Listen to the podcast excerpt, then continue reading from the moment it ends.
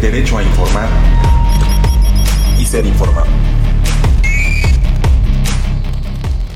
Le queremos agradecer que nos esté acompañando en esta emisión. Estamos transmitiendo desde Coatepec, Coatepec, Veracruz, pegaditos a Jalapa, Veracruz. Le damos la más cordial bienvenida. Violeta, muy buenos días. Muy buenos días, Ernesto, y muy buenos días también a la querida audiencia y a todo el equipo allá de Rompeviento TV. También muy buenos días. Así es, les mandamos un fraterno abrazo a todo el equipo, al equipo también de pie de página. Y bueno, pues iniciamos con con esta noticia, ayer hicimos público el fallecimiento de un compañero nuestro de Rompeviento TV, que es Alejandro Saldaña Rosas, el doctor Alejandro Saldaña Rosas, quien participaba en la mesa, eh, en la mesa que tenemos los viernes con Jesús Cervantes, con el doctor Héctor Javier Sánchez, y Alejandro, pues después de una larga batalla, eh, tres años le alcanzó todavía a robar al, al cáncer que lo, que lo agarró. Y finalmente el día de ayer, el día de ayer eh, perdió la vida Alejandro Saldaña y eh, pues la producción de Rompeviento TV hicimos un video para él y para su familia em, que pues baste decir además pues que es este Alejandro era cuñado nuestro eh, casado con mi hermana Mayra. Y bueno, pues además de eso, un extraordinario analista político, un extraordinario comentarista y aficionado del béisbol. No. Sí, sí, Ernesto, pues eh, le agradecemos mucho a la audiencia también todos los mensajes que han expresado de apoyo y solidaridad a la familia de Alejandro, a la familia de Mayra pues les agradecemos muchísimo, pues sí, estamos tristes, estamos de luto. Estuvimos acá con él el resto, pues los tres últimos años, eh, estuvimos acá, no dejamos de venir acá ningún diciembre con él, acompañarlo a él y a la familia, y bueno, pues finalmente no lo logró, ¿no? Así, así es, así es, pues este, descanse en paz nuestro querido Alejandro Saldaña, y este es el video que la producción eh, hizo para para Alejandro y familia. Gracias, vamos a ver.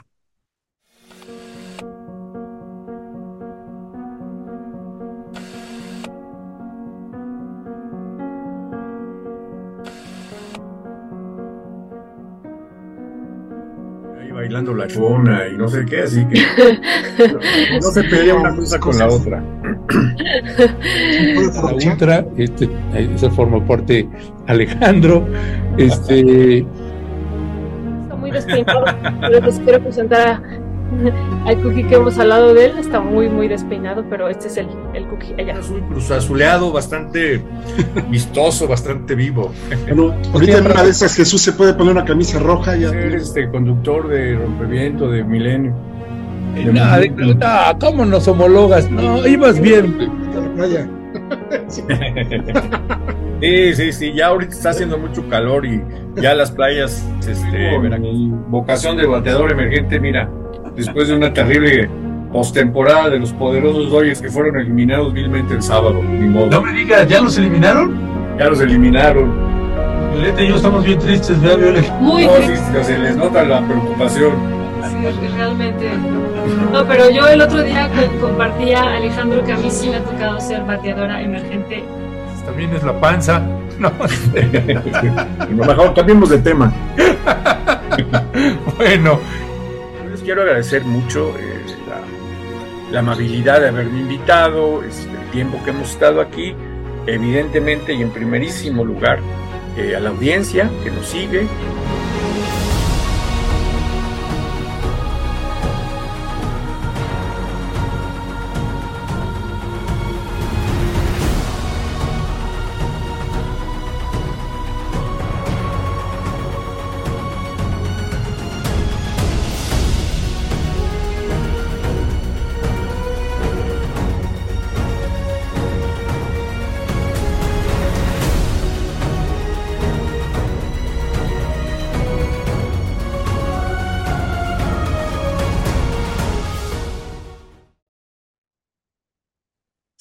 Nuevamente, Ernesto, le enviamos un, un abrazo fuertísimo a Vero, a Mayra, a Isabel, a, a todos, a toda la, la familia, un abrazo muy, muy fuerte.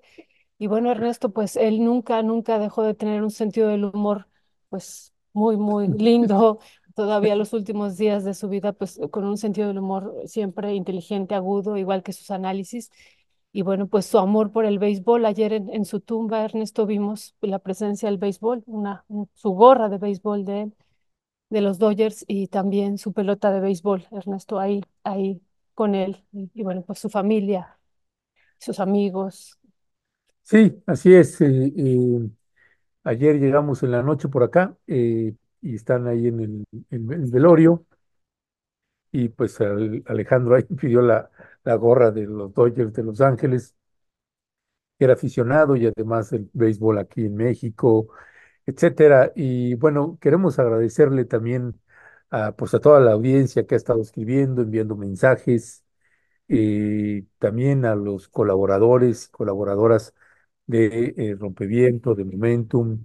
Gracias, gracias a las compañeras también de pie de página, a todos y a todas a quienes han estado enviando mensajes. Muchísimas gracias a nombre de quienes conformamos Rompeviento TV. Y mm, bueno, eh, ya estaremos en su momento eh, respondiendo eh, a los mensajes.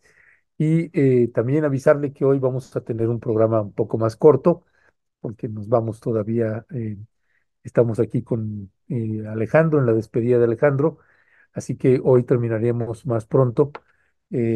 Tendremos ahorita ya la mesa con las queridas periodistas y posteriormente nada más un muy breve resumen informativo que tenemos ya preparado para usted. Y, eh, y ya seguiremos con las transmisiones normales también el día de mañana, también aquí desde, desde Coatepec. Así que, eh, Violeta, pues eso, eso sería. Sí, Y eh, si les parece, pues vamos entrando ya a la mesa con las queridas periodistas. Le habíamos comentado el martes pasado que, eh, bueno, eh, Marta Olivia López, que estaba en la mesa, eh, nuestra querida Marta Olivia López, que estaba en la mesa de los martes, pues la invitamos a que se pasara para la mesa de los jueves para sustituir a Luisa Cantú, quien se fue ya a trabajar de lleno en la televisión pública del Estado mexicano, allí en el Canal 14, y que también le mandamos un fuerte y fraterno abrazo.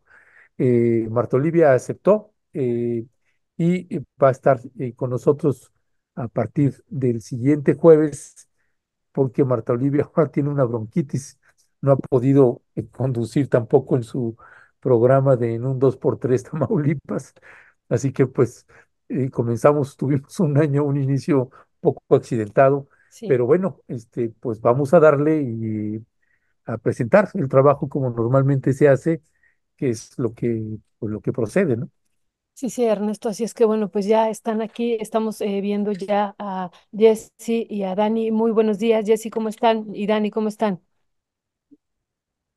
Muy buenos días y un gran abrazo a los dos, un gran abrazo a la familia de Alejandro. Efectivamente, Alejandro siempre tenía un humor, eh, un gran, gran sentido del humor eh, y así hay que recordarlo, ¿no? Gran abrazo a los dos. Sí, pues igual, me sumo, me sumo a, al sentimiento, a la pérdida. Yo creo que es una pérdida para todas, para todos los que lo escuchábamos. Eh, eh, siempre nos aportó, siempre nos, nos aportó ingenio y siempre nos aportó pues toda la inteligencia que tenía para hacer análisis bastante duros a veces, pero siempre, siempre tratando de ser eh, con argumentos muy sólidos, ¿no? Y entonces yo creo que sí, estamos todos compartiendo el sentimiento de pérdida y pues justo como hicieron su video Ernesto, Violeta, eh, pues para recordarlo con lo que nos dejó, que fue mucho. Entonces, pues muchos, muchos abrazos allá a Mayra y a toda la familia. Muchas gracias, mi querida Jessica, muchas gracias, mi querida Daniela. Y sí, es un, un extraordinario sentido del humor de Alejandro Saldaña. Que en paz descanse, un fuerte abrazo para Alejandro y gracias, gracias. Eh, si les parece, eh, mi querida Daniela, mi querida eh, Jessica Cermeño, pues vamos entrando en materia con los temas que nos ocupan y uno de ellos, pues son pues las escandalosas confesiones de Marco Cortés, que yo creo que ya después se habrá arrepentido tremendamente de lo que publicó en la cuenta de Twitter y hoy el presidente Andrés Manuel López Obrador pues le dedicó, le dedicó ya un espacio para leer precisamente pues esta confesión no pedida, ¿no? De, de Marco Cortés, nada más y nada menos el presidente nacional del Partido Acción Nacional. ¿Qué decía al respecto Daniela Pastrana? Eh, sí, bueno, es este, Mira, refleja una cosa que pues era como de dominio público, que siempre se sabe, que digamos que, que está eh, que- de, de conocimiento popular, que es esta falta de autonomía entre los órganos públicos, que es a mí lo que más me llama la atención de, de su confesión de parte, ¿no? O sea, cómo habían negociado ya y acordado y repartido el Instituto de Transparencia, que se supone que es un órgano autónomo, las notarías eh, incluso la ratificación de- de- del magistrado, o sea, ese tipo de cosas que uno sabe que eso ocurre, pero que aquí lo sorprendente es que lo hayan puesto, este, bueno, tres cosas. Uno, que lo hayan escrito, que lo hayan firmado y luego que lo haya publicado, ¿no? O sea, es como gracias por mostrarnos lo que ya todos sabemos y que era muy difícil de documentar y gracias a Marco Cortés, ya tenemos que agradecerle la verdad, que nos haya dado el gusto de poder documentar algo que era realmente difícil de documentar, que era esta relación tampoco, eh, tampoco democrática, diría yo, eh, eh, para todos los que se la viven eh, eh, eh, llenándose la boca hablando de democracia y que van y defienden al INE y que van y defienden a la Corte y que van y defienden a no sé quién y que dicen, no, pues estos son organismos puros que no tienen ningún interés político y el único interés político es querer acabar a estos organismos ciudadanos. Y pues estamos viendo en un microespacio, en, porque es Co Coahuila, pero es una cosa que sabemos que se replica en todos los lugares del país, mucho en los estados, muchísimo en los estados, pues esta falta absoluta de independencia de, de, de todos estos órganos que se supone que son para ser contrapesos del de poder ejecutivo, ¿no? Hay que recordar un poco cómo estamos eh, cómo estamos divididos, eh, bueno, nosotros, o, o, cómo empezó toda esta historia de los, de los poderes autónomos, que es a mí un tema que me ha impresionado y que me ha interesado mucho tiempo, que es eh, todo este discurso que inició con Salinas, en la época de Salinas de Gortari, de que no eran suficientes los tres poderes, el ejecutivo, el legislativo, el judicial, ¿no? Y que se necesitaban otros contrapesos porque el judicial y el, y el legislativo eran como eh, obedecían, aunque jurídicamente no obedecían a los intereses del, del, gobierno, y entonces que se tenían que crear órganos ciudadanos, y así se creó la Comisión de Derechos Humanos, luego el IFE, luego el INE, todos los consejos, estos rectores, etcétera, etcétera, etcétera. Nos llenamos de organismos autónomos que han estado ahora en el ojo de, del huracán, ¿no? Eh, con el argumento, incluso lo último fueron las fiscalías, las fiscalías que sirvan, las fiscalías autónomas. Y con el tiempo, pues lo que hemos visto es que estos organismos tampoco son autónomos, que responden a intereses. A veces son intereses oficiales, a veces son intereses del, del, Ejecutivo en los estados, pero a veces son intereses de la oposición para bloquear todo. Y al final de cuentas, pues responden a intereses de quienes, de los partidos que los ponen, ¿no? Entonces nos pone, nos muestra, pues todas las deficiencias del sistema de partidos y de la democracia que tanto, que tanto, que tanto eh, defienden algunos con un nivel de hipocresía tremendo, porque pues lo que estamos viendo es que estas cosas se acuerdan, ¿no? Que estas cosas se acuerdan previamente entre los partidos, que estas cosas se definen y que luego pues al final se nombra a quienes los partidos les interesa que se nombre y pues ya. Eh, aquí el, el presidente del PAN nos hizo el favor de documentarlo, exhibirlo, publicarlo, para que pues nos quiere ganar la chamba los periodistas, este, pues para que todos estemos enterados de que, de cómo funciona, eh, con, ahora sí que con pruebas documentales, ¿no? Muchas eh, gracias, eh, Dani. Jessy, ¿cuál sería tu valoración de esto que dice muy bien eh, Dani? Pues lo escribieron, lo firmaron y después lo publicó Marco Cortés. Eso realmente pues sorprende y ya vemos muchas reacciones también por parte del PAN, ¿no? Por parte no solamente del PAN, sino también del PRI y parece pues que habrá en algunos sentidos algunas rupturas y consecuencias. ¿Cuál es tu primera valoración, Jessy, sobre esto? No, además de suscribir absolutamente todo lo que dice Dani, y que lo hemos dicho varias veces, que la oposición no necesita más que a la oposición para echarse tierra a sí misma, ¿no? De que en realidad es, es impresionante, yo me sigo asombrando, y tan ha de estar arrepentido, decía mi querido Ernesto, decía Ernesto, que, que ha de estar arrepentido Marco Cortés de lo que dio a conocer, pues ya que ya hasta el PAN de Coahuila lo está, si no desconociendo, están avalando a Manolo Jiménez allá, están diciendo que están con la Alianza por la Seguridad, que, que, que eh, está en él, está otro partido local y está el PRD, eh, porque obviamente pues cayó muy mal que dieran a conocer esta negociación que como bien dice Dani, sabíamos que existía, pero que gracias a él pues ya podemos tener muchos más datos sobre cómo se tejen y so, sobre, eh, sobre todo cómo se reparten el poder. Además ahora sabemos que el PAN, y eso es también un escenario triste para el PAN, que según este acuerdo, pues tenía que haberle dado el 20% de la votación, ¿no? Aportado más bien, 20% de la votación al triunfo de Manolo Jiménez y que allá en Coahuila solo quedó en 6%, que es ahora el argumento que le dice el PRI, bueno, tú no, no ni siquiera cumpliste, digamos, con estos votos y quieres establecer, por ejemplo, al alcalde de Torreón, que como ustedes saben es una de las ciudades más importantes allá en Coahuila, que tiene muchos recursos y que pues prácticamente decidieron pues no dársela y ahora, ¿no? Eh, con esta pues ruptura, ¿no? Porque al final la alianza se, se, presenta con solamente tres partidos donde no está el PAN allá y que según las encuestas, todavía para la, elección hay que decirlo que en este año lo que se elige allá en Coahuila son 38 eh, municipios, las eh, los, los alcaldes, pues no va a estar ahí presente el PAN y eso ya va a generar más problemas dentro de la coalición, eh, yo creo que nacional, porque esto también no ha pasado desapercibido a, este nivel. Y a mí me llama mucho la atención, digo, yo siempre decía, no hay que estar hablando de campañas, eh, pero ahora ya todo eh, que empezamos con las precampañas, creo que ya hay muchos elementos para ver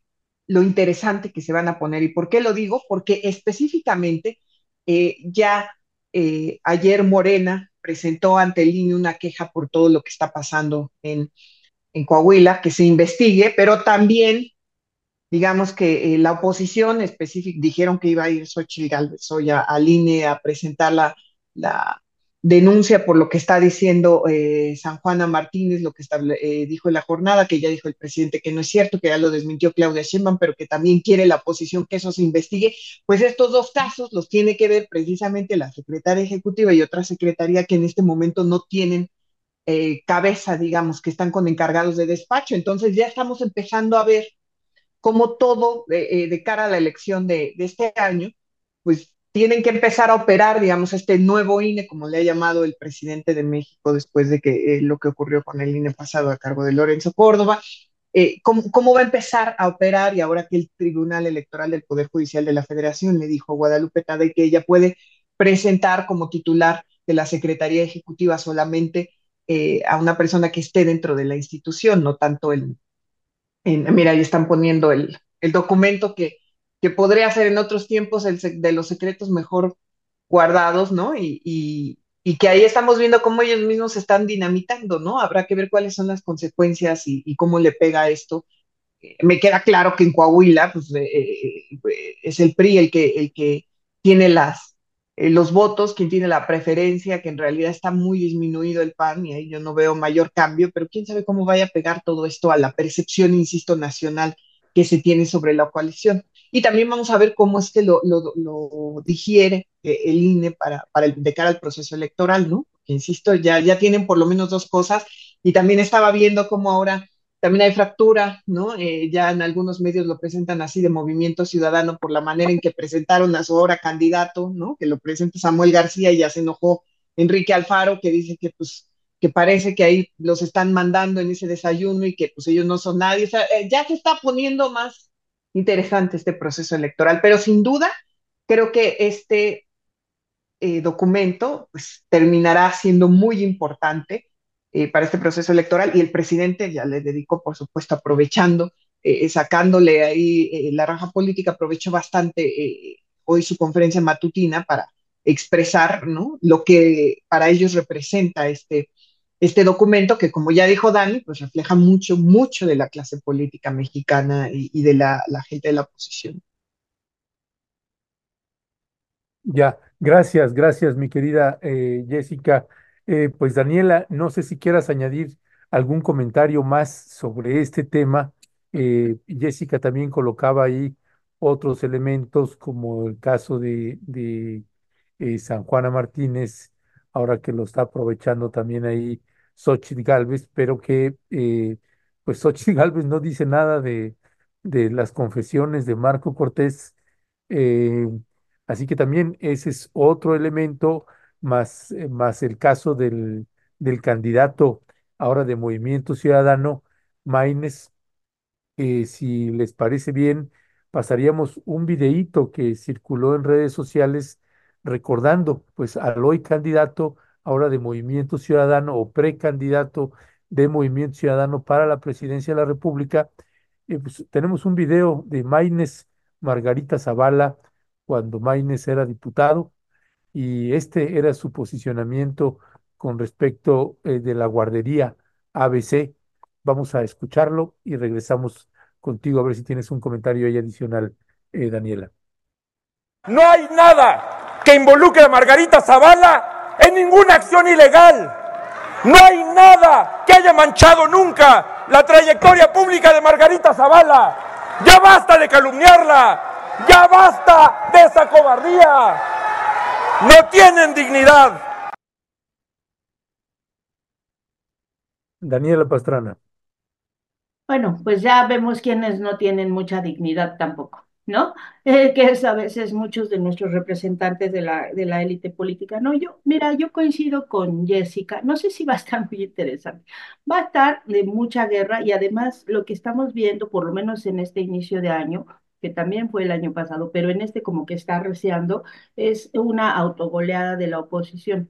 O sea, se metían goles, pero pues ahorita como que están desesperados por meter muchos goles y nadie les ha avisado que es para la portería contraria, no para la propia, porque se la pasan metiéndose goles una y otra y otra y otra, y entonces le ponen el camino muy fácil a, eh, a Morena, y ese es para mí el gran peligro, Ernesto, porque entonces Morena puede seguir haciendo las cosas que hace mal y la sigue puede, y puede seguir haciendo y repetir la historia de 2021 con sus candidatos eh, que, pasan a ser irrelevantes estas, estas eh, eh, captaciones de personajes nefastos como Erubiel o como Rommel o como los que quieran, todos los que ya hayamos podido decir, pasan a ser, irrelevantes porque la atención pues nos la jalan. Eh, Marco Cortés y compañía, o sea, como que están eh, eh, empecinados en que se nos olviden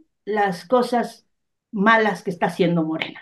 Están empecinados en borrar, es así, ah Morena hizo una cosa que no se debe, entonces yo hago algo peor para ganarle. ¿No? Y entonces parece que la, la, competencia es como para ver cómo van dejando en solo en la carrera a el, al, al, equipo pues que va liderando López Obrador con el tema económico, hay que decirlo, muchas de las cosas eh, por las cuales el, eh, otros temas que a veces nos parecen muy importantes, como el de la migración, el de las personas desaparecidas, el de la violencia, no tienen impacto en la popularidad del presidente, es porque tenemos una economía bastante buena después de la pandemia.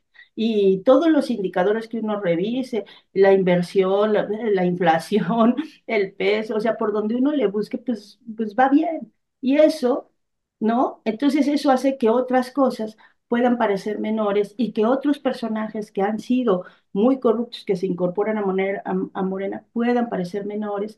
Y luego, pues la oposición empecinada en, en opacar todas las fallas de Morena, ¿no? Y en hacer que se nos olvide. Y en hacer que, eh, pues la atención, porque tienen que hacer una cosa todavía más, más mala, más fea, para que veamos todavía la peor cara de la, la clase política, ¿no? Entonces, a mí eso me parece peligroso, porque eh, sí creo que hay temas que no debemos dejar de poner atención, porque sí creo que eh, no podemos y que en general la ciudadanía, no solo la militancia morena, no debe dejar pasar por alto eh, lo que viene después de la elección. O sea, porque después de la elección es cuando vamos a ver, pues, quién te quedó. O sea, ya después de la borrachera viene la cruda de ver quiénes te dejaron de candidatos y luego de gobernantes, ¿no? Eh, y eso es lo que a mí me parece que es muchísimo más peligroso. Eh, que, no, que, que, que, perdamos de vista por estar viendo este desinfle día a día y esta autogoleada que se hace eh, pues los partidos de oposición, que no hay modo. O sea, de verdad no hay modo no, ni, no se ayudan eh, y no se dejan ayudar. Muchas gracias, eh, Dani. Jessy, tú también, si quieres eh, comentar algo de este eh, último tema, y bueno, hay un tema también muy, muy importante que tú has eh, propuesto, esto de la cacería de migrantes y, la política que está aplicando Estados Unidos, pero antes, si quisiera cerrar sobre este eh, tema, Jessy, este primer tema. No, en realidad con, concuerdo totalmente con Dani, ¿no? Eh, eh, que sí, el mayor daño, y, y, eso no va solamente hacia la oposición, sino también a Morena, ¿no? De que venga esta, esta, eh, estos, estos reportajes, más bien columnas de opinión, artículos de opinión también de San Juana, que, que, no te imaginabas que iban a llegar desde San Juana para atacar a Morena, por ejemplo, que se, se, se, se presentaran en la jornada, o sea, vamos a empezar a ver estas dinámicas donde, donde sí queda claro que quizá, eh, digamos, lo que te puede hacer mayor daño es lo que está en tu grupo, ¿no? Que eso sí puede calar más en la, en la opinión pública, entonces que eso, pues, eh, lo vamos a empezar a ver. Lo mismo con Alfaro, ¿no? Eh, por ejemplo, ya, ya pronunciándose en contra de su propio partido por la presentación de, de Maynes como, como candidato a la presidencia, entonces pues vamos a tener que esperar, vamos a ver más cosas de eso, yo no tengo duda, ¿no? Es, es, nada más eso, que, que, el fuego amigo puede atacar, puede lastimar más bien mucho más eh, eh, los, los proyectos de los partidos que, que la, las oposiciones, digamos, eso es lo que, lo que quiero dejar dicho, nada más. Ya, gracias, gracias, eh, Jessica. y Jessica, pues retomando un poquito también esta parte eh, que te preguntaba ahorita Violeta, eh, a propósito de que proponías todo este tema de pues esta cacería de migrantes que están tanto en Estados Unidos como en la parte de México y, mucho en la parte sur de México con Guatemala y que pues vos sos quien le ha dado un seguimiento pues ya de varios años. ¿Qué decía al respecto en este momento? Sí, eh, quería poner, eh, comentarles esto, porque en realidad es información que se dio esta semana.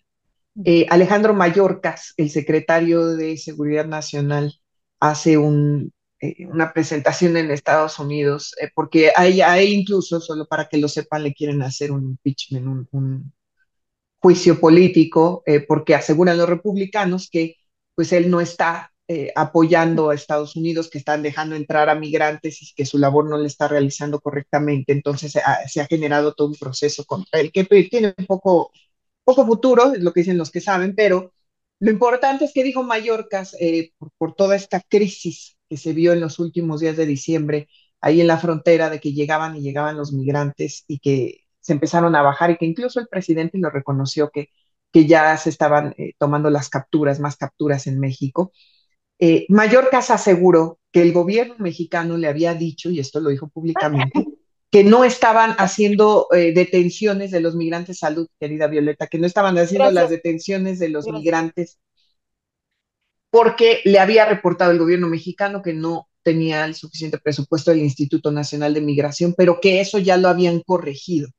Tal lo habían corregido que varios colegas eh, de Univisión en distintos puntos de México y, nuestros corresponsales en los estados ya empiezan a reportar otra vez detenciones por parte del Instituto Nacional de Migración después de este encuentro, después de que viniera Anthony Blinken, el secretario de Estado, y Alejandro Mayorkas hablar con el presidente López Obrador a finales de diciembre, pues hay resultados que tienen que ver con las detenciones. Es decir, por más que el discurso público eh, del gobierno de México sea nosotros estamos respetando a los migrantes, no estamos haciendo lo que Estados Unidos quiere, al contrario, sí ya hay detenciones, detenciones en los mismos, eh, eh, las mismas cantidades, incluso más, como lo reconoció el presidente López Obrador en una conferencia de prensa, bueno, es una de sus conferencias matutinas, que Estados Unidos. yo nada más digo, ¿por qué es importante esto? Porque se está tratando de poner un discurso por el lado gubernamental de que eso no está ocurriendo. Y yo quisiera decir lo que sí se retomó toda la detención de migrantes. Yo sé que hay una importante y cada vez más importante población de migrantes que están tratando de colocarse incluso aquí en México, que ya hay algunas poblaciones que están resintiendo mucho más que otras, sobre todo en el sur, como decías, y bueno, y en el norte, cerca de la frontera, esta ola migratoria, pero eh, que no se está cumpliendo la parte del discurso donde dicen que los están protegiendo y les están eh, digamos, que tienen derecho de alguna manera a migrar, ¿no? Y esto es por Estados Unidos. Entonces, eh, lo, lo, que se diga de, desde otro eh, contrario a esto es mentira, ¿no? Y yo quería recalcarlo, digo, no se, no se han reportado, no hemos visto estas imágenes como otras caravanas donde llegaban las llamadas perreras, ustedes saben, de los, de los agentes migratorios y se subían incluso a la gente con, con lujo de violencia, las mujeres con niños, incluso las carriolas las tomaban, eso a mí me tocó verlo hace unos años. No hemos tenido nosotros esas imágenes, pero creemos que es más porque no hemos estado ahí que porque no estén ocurriendo, ¿no? Y eso es importante decir. Era eso. Muchas gracias, Jessy. Dani, sobre este tema y sobre esto también que decía ahorita eh, Jesse, eh, me parece muy importante como el secretario de Seguridad, que, defiende la política migratoria de Estados Unidos, pues ahora esté sujeto a un impeachment, a un juicio político. ¿Cuál sería tu valoración de esto, Dani? Eh, sí, dos cosas que me parecen importantes destacar. Una, les quiero compartir ahorita un tweet que vi hace unas horas de Mario Campa, que me llamó mucho la atención, y porque muestra una gráfica que dice Venezuela es el séptimo país más sancionado con sanciones unilaterales, ¿no? Si Biden quisiera resolver la crisis migratoria, podría empezar por relajar sanciones que hunden economías como la venezolana cubana, ¿no? Empresas globales temen represalias de Estados Unidos en un mundo globalizado y detona crisis humanitaria. O sea, eh, si realmente tuvieran intenciones de resolver las, eh, los procesos migratorios, los flujos migratorios, pues tendrían que empezar por retirar estas sanciones que generan crisis humanitarias en algunos países, ¿no? Y creo que eso es muy importante, porque, pues, digamos que generan los problemas y luego quieren ponerle soluciones punitivas, ¿no? Y yo creo que ese es el, el tema central. O sea, eh, eh, eh, lo que estamos viendo es que va a seguir esta política muy punitivista hacia el proceso migratorio y a todas las migraciones en un momento en que estamos teniendo récord de migraciones en el mundo. O sea, no nada más es esta, esta zona, que sí, el Darién tuvo el mayor número, el mayor flujo de migraciones en 2023, que ha tenido en muchísimo tiempo, también en otras zonas del mundo. La gente se está moviendo por distintos motivos, entre las guerras, entre la pobreza, entre las crisis climáticas que está haciendo inhabitables algunas zonas, la gente se está moviendo. Y los países tendrían que estar trabajando ya en eh, eh, soluciones que no sean poner muros y soluciones que no sean detener gente y soluciones que no sean tratar de frenar algo que no se va a frenar. ¿No? Ese es el punto central de la discusión migratoria. Aquí, si me permiten, como un comercial, hoy justo en la tarde vamos a tener un programa donde vamos a hablar ampliamente de eso con Leti Calderón, que pues es colaboradora aquí, ustedes la conocen muy bien, y es una expertísima en temas migratorios, pero vamos a hablar de todo esto de lo que viene en la migración para 2024, porque de verdad es los récords que se han visto en los flujos migratorios significan que es una cosa que no se va a detener ahorita, pero para nada. Y el gran riesgo que tenemos es que eh, siempre son como bandera política, ya lo vimos acá eh, con, con Santiago Tahuada, pero son bandera política en procesos electorales. En procesos electorales de Estados Unidos, eh, Jesse lo sabe súper bien, el tema central siempre es la migración. ¿No? Y en procesos electorales son bandera de cambio los, migrantes. Aquí hay una historia en México vieja que alguna vez eh, creo que eh, está en un libro de Arturo Cano, eh, y también lo retomó alguna vez Luis Hernández Navarro, de cómo fue la primera vez que el PAN votó en Huixla, Chiapas, ganó una alcaldía que era Huixla en, en Chiapas, porque le dijeron a, pues todavía gobernaba el PRI y, le, y llevaron a votar a los migrantes y les dijeron voten por la bandera y pues votaron por su bandera, que era azul y blanca, ¿no? Los, eh, eh, este, los hondureños, y entonces pues ganó Huixla, es la primera vez, así ganó su primera alcaldía el PAN en Chiapas, ¿no? Esa es una historia así vieja, porque siempre han sido en momentos electorales bandera de campo. Entonces tenemos una confluencia importante un año que va a ser electoral, como ya platicamos la semana pasada en muchos lugares, y al mismo tiempo un año en el que el flujo migratorio lo que se ve es que va a aumentar. Entonces, eh, pues la disyuntiva es esa, mantener esta política inhumana, absolutamente inhumana, punitivista, o pensar en políticas de integración que puedan ayudarnos. En México, la población extranjera está sobre el 1%. Si estuvieran distribuidos en el país, si hubiera políticas de integración reales, ni siquiera nos daríamos cuenta, ¿no? Ah, pero si se concentran 10.000 en un pueblito o, si, o en la frontera, pues entonces ahí, pues obviamente llama mucho la atención del lugar, o a la vuelta de la oficina, este, ahí en la Comar, pues llama muchísimo la atención, porque es muchísima gente para la cantidad de gente que que, habita esos lugares.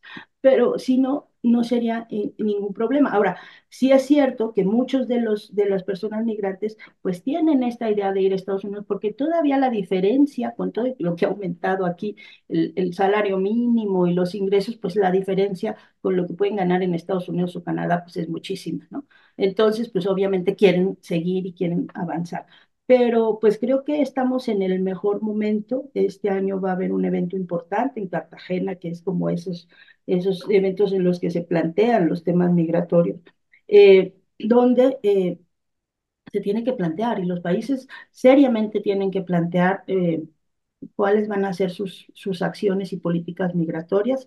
México tiene ahorita una buena oportunidad si es que ya toma posesión en unos días Arevalo, ¿no? También va a haber cambio de gobierno en Panamá eh, que, acaba de tener la sociedad un, triunfo importante con el tema de la minera. Y pues está Petro, ¿no? Ahora tenemos una situación muy complicada en Ecuador, que digo, son las vías por las que llegan acá, que es las que llegan por el Darién.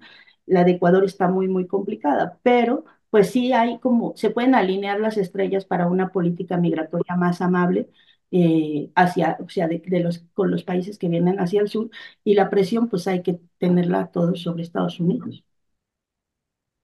Oigan, y nada más quiero decir, dar una cosa muy chusca que, que, ya reportó un canal estadounidense, ahorita que decías, Dani, sobre el muro y las medidas punitivas.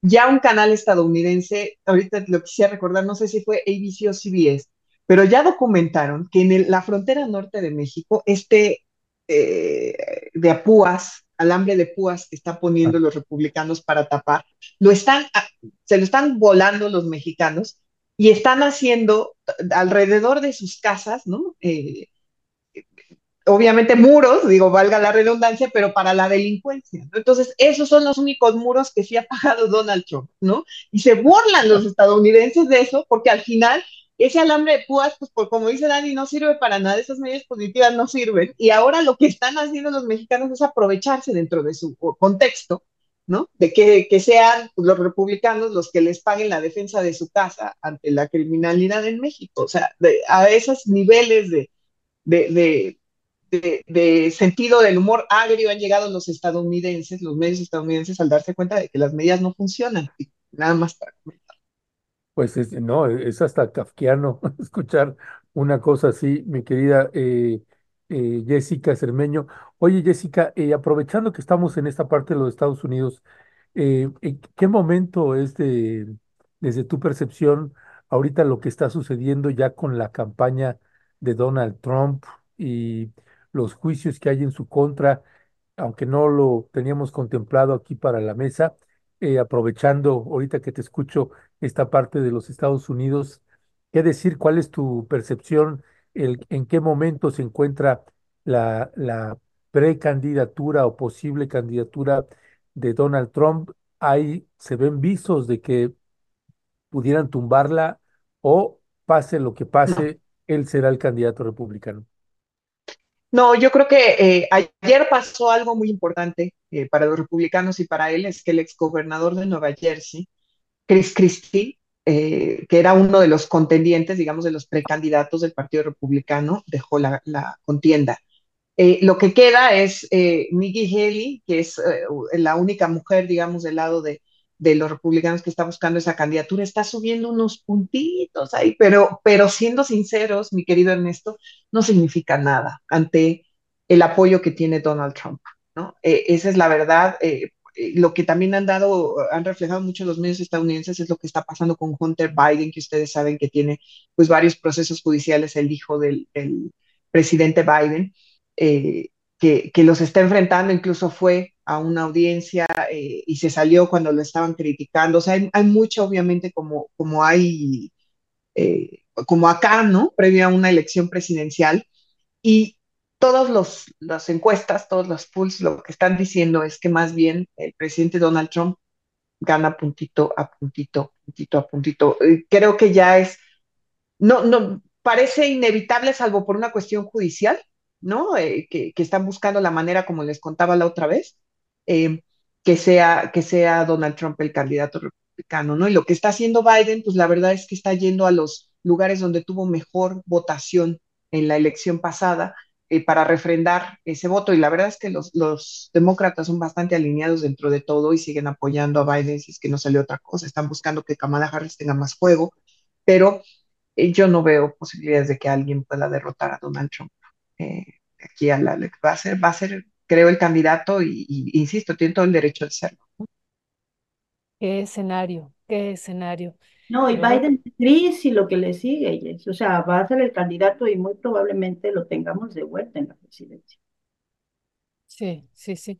Y, y bueno, nada más, eh, la verdad, digo, nada más ahorita que, que, decía Dani de cómo se utilizan las, en las campañas, lo que está pasando en la frontera para los republicanos es, es oro es oro, ¿no? Porque mientras más vean a los migrantes llegando ahí, mientras más vean eh, eh, cómo están todas las, las, fronteras colapsadas, para que se den una idea. Blanca Rosa Vilches, que es nuestra corresponsal de Nueva York, lo digo muy rápido, eh, ella hizo una historia de cómo ya tienen que sacar a los primeros migrantes que llegaron a Nueva York y les dieron un cobijo. Y los están sacando ya de los, de los refugios en Nueva York porque no tienen espacio, por supuesto, va llegando más. Y todo eso todo eso lo aprovechan los republicanos porque se quedan los migrantes en la calle, no tienen obviamente permiso para trabajar, entonces tienen que vender. Eh, o sea, es, todo, todo un, debate importante en Estados Unidos, la migración, que por supuesto eh, tiene tintes políticos. Eh, sobre todo quienes lo están aprovechando abiertamente son los republicanos. Y ya. Sí, sí. Así es, y como ustedes decían, en un contexto electoral, pues toma ciertas particularidades.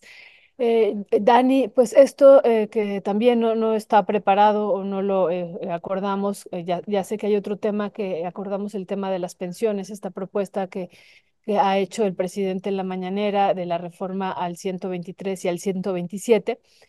Pero bueno, antes, Dani, tú estabas diciendo en tu participación anterior sobre América Latina.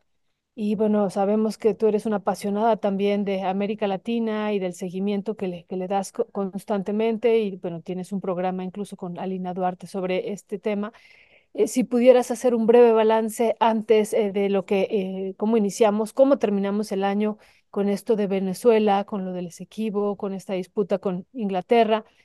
Y esto eh, que, pues estamos a unos días, tú decías, de que Arevalo asuma, ¿no? Estamos a, a tres días de que Arevalo, a tres días de, de que asuma Arevalo, sí, y, y, bueno, pues hemos visto, dado seguimiento a todo lo que ha pasado previamente y lo de Ecuador. Entonces, sé que son temas distintos, sé que son, pero ¿cuál sería tu balance de este inicio que, como tú dices, es muy intenso en América Latina, en algunos países, Dani? Sí. Bueno, sí, bueno, el inicio es de muchos, claro, o sea, ahora sí que eh, el tema de claroscuro no podría estar, la palabra no podría estar mejor empleada que para este inicio de, de año en 2024 en América Latina. O sea, tenemos un inicio con cosas muy esperanzadoras, o sea, va a ganar, o sea, va a tomar posesión Bernardo Arevalo, lo que de verdad eh, llevamos desde agosto hasta ahorita con ese tema en, en vilo todo el tiempo, nunca sabíamos si lo iba a lograr, porque hicieron la oligarquía de Guatemala y la fiscal Consuelo Porras y los fiscales hicieron todo lo posible para que no llegara, y sí va a llegar. ¿No? Eh, y eso solo fue posible por el impulso muy fuerte de los pueblos que no habían sido, los pueblos eh, indígenas en Guatemala no habían sido ni siquiera parte de la campaña, ni de Arevalo, ni de la propuesta programática de Semillas y eso, y son los que salieron a poner el cuerpo, a dar la cara, un mes de movilizaciones, y son los que impidieron que por la vía de decisiones judiciales eh, pues mafiosas, básicamente, se, se, impidiera la, que, que, Bernardo Arevalo tome posesión. Entonces, pues va a tomar posesión, eso parece que ya, ya ahora sí es un hecho y eso es una cosa buena. La, la, la preocupación es eh, cómo va a gobernar, porque como ustedes bien saben, ustedes estuvieron conmigo en la misión de observación, este, pues fue tan sorpresivo, tan sorpresivo hasta para el propio Bernardo Arevalo, que él ya tenía, entiendo, hasta un viaje de, de, vacaciones después de que terminara la elección y pues ya nunca se lo pudo tomar, ¿verdad? Porque ya tuvo, pues porque ganó, sorpresivamente para todos. Y entonces tuvo que, eh, pues, a, armar todo un, un, equipo de gobierno que, eh, pues, va a empezar en esas condiciones complicadas, pero pues con todo el ánimo del empuje que ha tenido la movilización social. Entonces, esa es la cara muy, muy, muy luminosa de cómo empezamos. También lo que les decía en Panamá, Panamá que va a haber elecciones este año y que pues ganó, ¿no? O sea, ganó la movilización social, ganó, empezaron los jóvenes, la primera línea, los jóvenes y luego todo eh, todos los sectores sociales que se sumaron, campesinos, para frenar el contrato minero, la minera más grande, la mina más grande de América Latina, y lo frenaron. ¿no? Entonces, pues esa es la parte linda con la que empezamos. Pero por otro lado, la oscuridad es muy oscura, porque tenemos por un lado, eh, pues estas escenas, lo que vimos en estos días de Ecuador, eh, que eh, yo hablaba con una amiga de, Ecuador que estuvo, bueno, también la, conocen a, yo le digo show porque nunca le puedo decir su nombre completo porque tiene un nombre que es como eh, de, derivado árabe y entonces tiene unas terminaciones muy extrañas, pero es eh, una feminista muy importante, abogada feminista en Ecuador, estaba hablando con ella ayer, me decía, esto está horrible, horrible, es, o sea, lo que no te imaginas, o sea, se escuchan las bombas y luego el presidente ha decidido apostar por los militares para que se ponga orden y si esto no se acaba pronto, pues entonces se nos van a quedar aquí los militares, ¿no? Entonces, eh, el asunto es eh, pues muy delicado, ¿no? La situación en, en, Ecuador, el crimen que se fue instalando, que lo vimos incluso con el asesinato del precandidato presidencial, se fue instalando, se fue instalando hasta que ahorita se salió totalmente de control. Es una situación muy, muy difícil. Y bueno, pues también iniciamos el año con, con, pues con todas las medidas, esta ley ómnibus de mi ley que quiere imponer, ¿no? Lo que está ocurriendo en Argentina, que también es una catástrofe, una catástrofe por, en muchos sentidos, o sea, una regresión increíble de muchos años de lucha, la eliminación de, de o sea, sí mi ley ha llegado a unos extremos que yo creo que sus, ni su decreto ni su ley ómnibus van a pasar a menos que el Congreso quiera convertirse ya desde el día uno en, en, en un Congreso de, de, de papel, ¿no? Porque sería darle toda la oportunidad a mi ley de que gobierne sin el Congreso. No creo que el Congreso lo acepte, además hay mucha presión también de la sociedad de Argentina, pero pues eh, los primeros días de mi ley son bastante más terribles de los que pensábamos, de lo que habíamos imaginado que iba a ser, ¿no? O sea, sus primeros 20 días han sido mucho más horribles de lo que, de lo que pensábamos.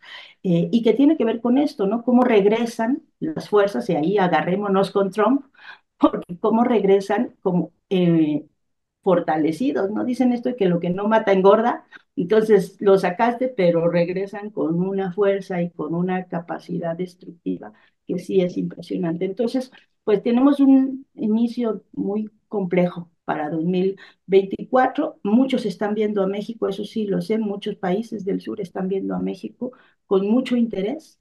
Están viendo cómo se comporta, eh, eh, eh, cómo, cómo va el fin del sexenio de López Obrador, no solo en temas económicos, sino cómo ha logrado con la, con la mañanera contener muchas de las, mucho de lo que ven otros gobiernos progresistas como, como un problema que nunca han podido resolver, que es el tema de los ataques y las campañas en medios de comunicación.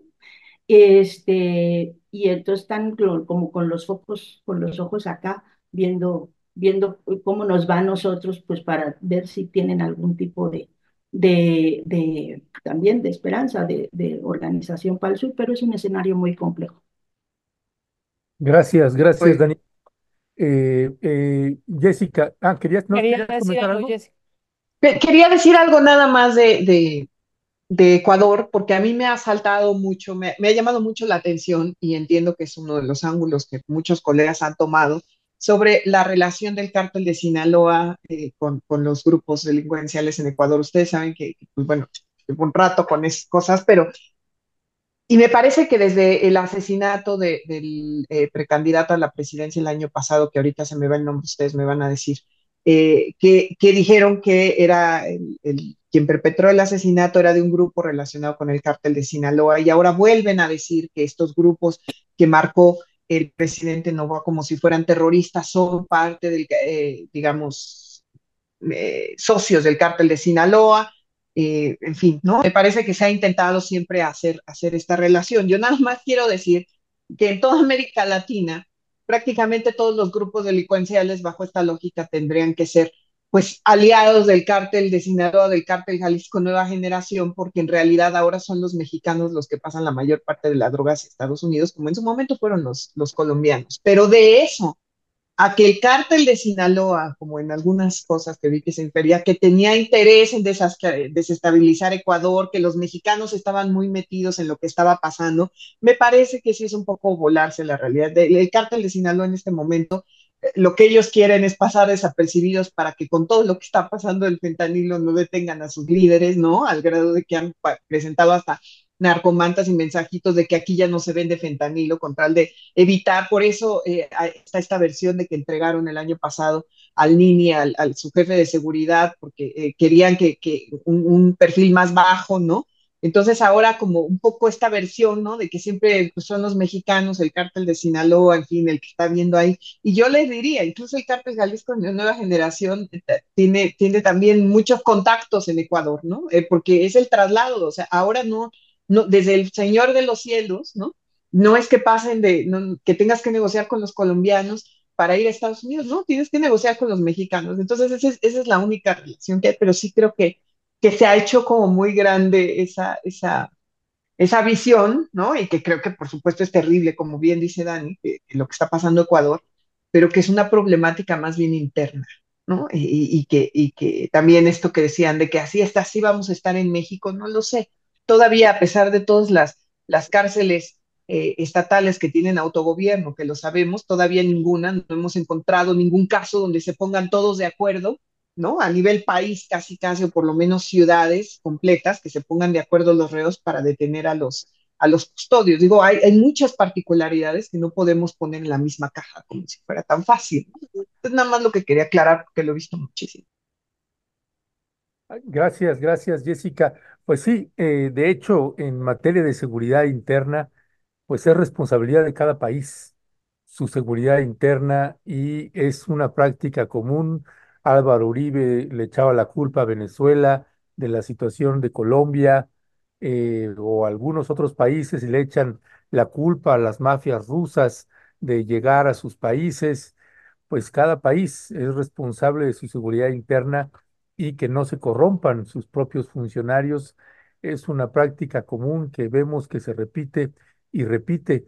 Si les parece, vamos eh, eh, abordando, Jessica y Daniela, el, último tema que teníamos programado y que es la iniciativa del de, presidente sobre las pensiones y el tema de los salarios. Eh, hay comentarios de todo tipo, unos celebrando, otros diciendo, algunos sindicatos diciendo, pero pues cómo, cómo habla de esto de las pensiones y los que estamos con contratos colectivos de trabajo y pensiones nos han castigado mucho en esta administración. Y por el otro lado, pues hay una celebración sobre esta iniciativa, este anuncio que hace el presidente que enviará a, al Congreso de la Unión. ¿Qué decía al respecto, Daniela? Sí, bueno, a mí me parece que es un tema fundamental. O sea, el tema de, y, lo- he platicado últimamente porque creo que es un tema que no estamos viendo ahorita en toda su dimensión, el asunto de eh, eh, la situación de las personas mayores y cómo, y cómo se ha deteriorado incluso muchas de las posibilidades de acceder a, a una vivienda en renta, porque ya muchas, o sea, cómo los los lazos familiares se han ido rompiendo, no es generalizado, pero, o sea, no es un problema ahorita, pero va a ser un problema en 15 o 20 años, porque las personas se van quedando solas, porque ya no tienen como antes 10 hijos y ya no se queda la hija menor a cuidar a la, a, la mamá como antes, por suerte, pero ese tipo de cosas se van, se va, eh, digamos, se eh, se va convirtiendo en un problema. La, demografía se va, se va a convertir y se está convirtiendo, este adultez y este envejecimiento de la sociedad mexicana y estos rompimiento de lazos se van convirtiendo en un problema que va a ser un problema grande porque al mismo tiempo tienes estos eh, temas como de que ya no te dan trabajo en muchos lugares a cierta edad, eh, que ya no, que ya no tienes... eh, posibilidades tampoco si estás solo y ya tienes 60 años, pues de rentar en un lugar porque las rentas están muy caras en las ciudades, etcétera, etcétera, etcétera. Entonces, para mí el tema de las pensiones es un tema central que siempre, como lo vamos a ver dentro de 10, 15, 20 años, pues no lo vemos como, pensemos que vamos a ser jóvenes, fuertes, eh, con capacidad productiva eternamente y no. ¿No? Eso no ocurre.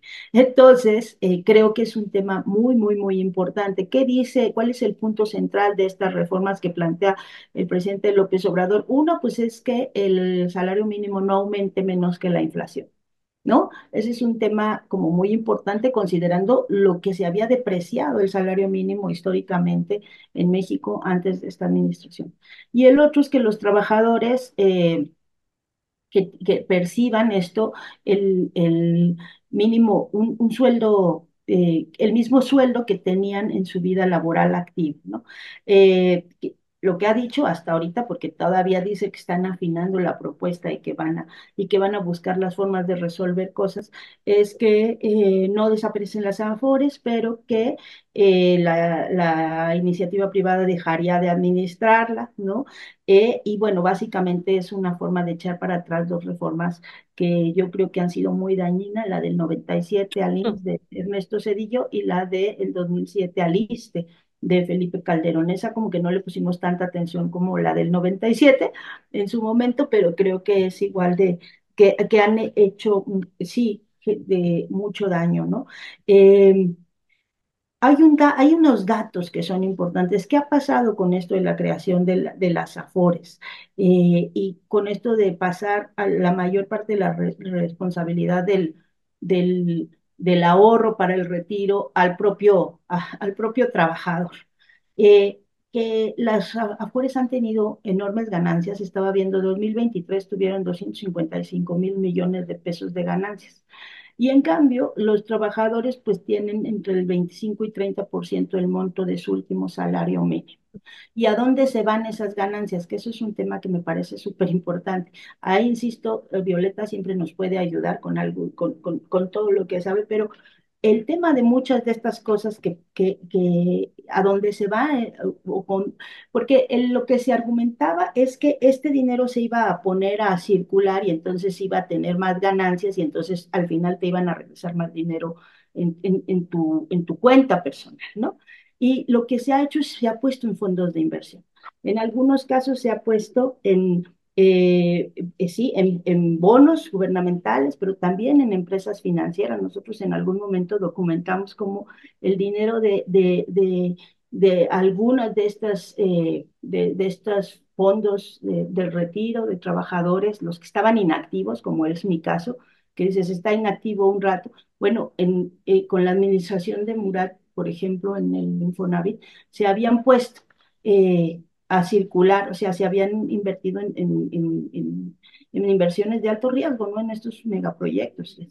Entonces, es un tema muy importante, de verdad, porque esa reforma lo que ha hecho es, de nuevo, darle ganancia a, las, a, quienes administran esas afores y han reducido la capacidad de ingresos de, de, eh, pues de, para las pensiones de, de las personas. Entonces, a mí me parece que es un tema que tenemos que entrarle muchísimo muchísimo analizar cada cosa, no está todavía resuelto. El presidente decía que era un tema de justicia social y además me llamó la atención porque digo otra vez al carajo el neoliberalismo, porque sí es, o sea, el presidente es bastante capitalista y desarrollista, pero sí tiene como un tema ahí con el capital, con el neoliberalismo, que es regresarnos al punto de quiebre de 1988, cuando el, el PRI decidió irse por el lado neoliberal, ¿no?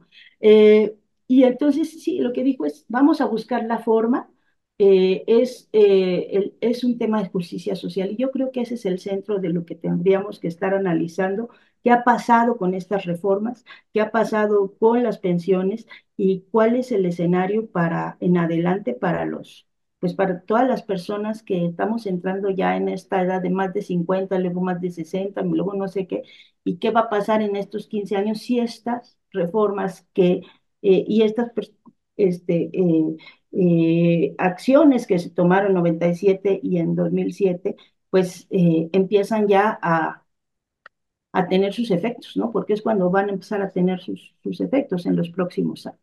Entonces me parece que ese es un tema central muy importante y que hay que estarlo viendo con pinzas, estarlo expulgando y estar viendo, siguiendo cómo va esta propuesta, ¿no? Cómo se va desarrollando esta propuesta.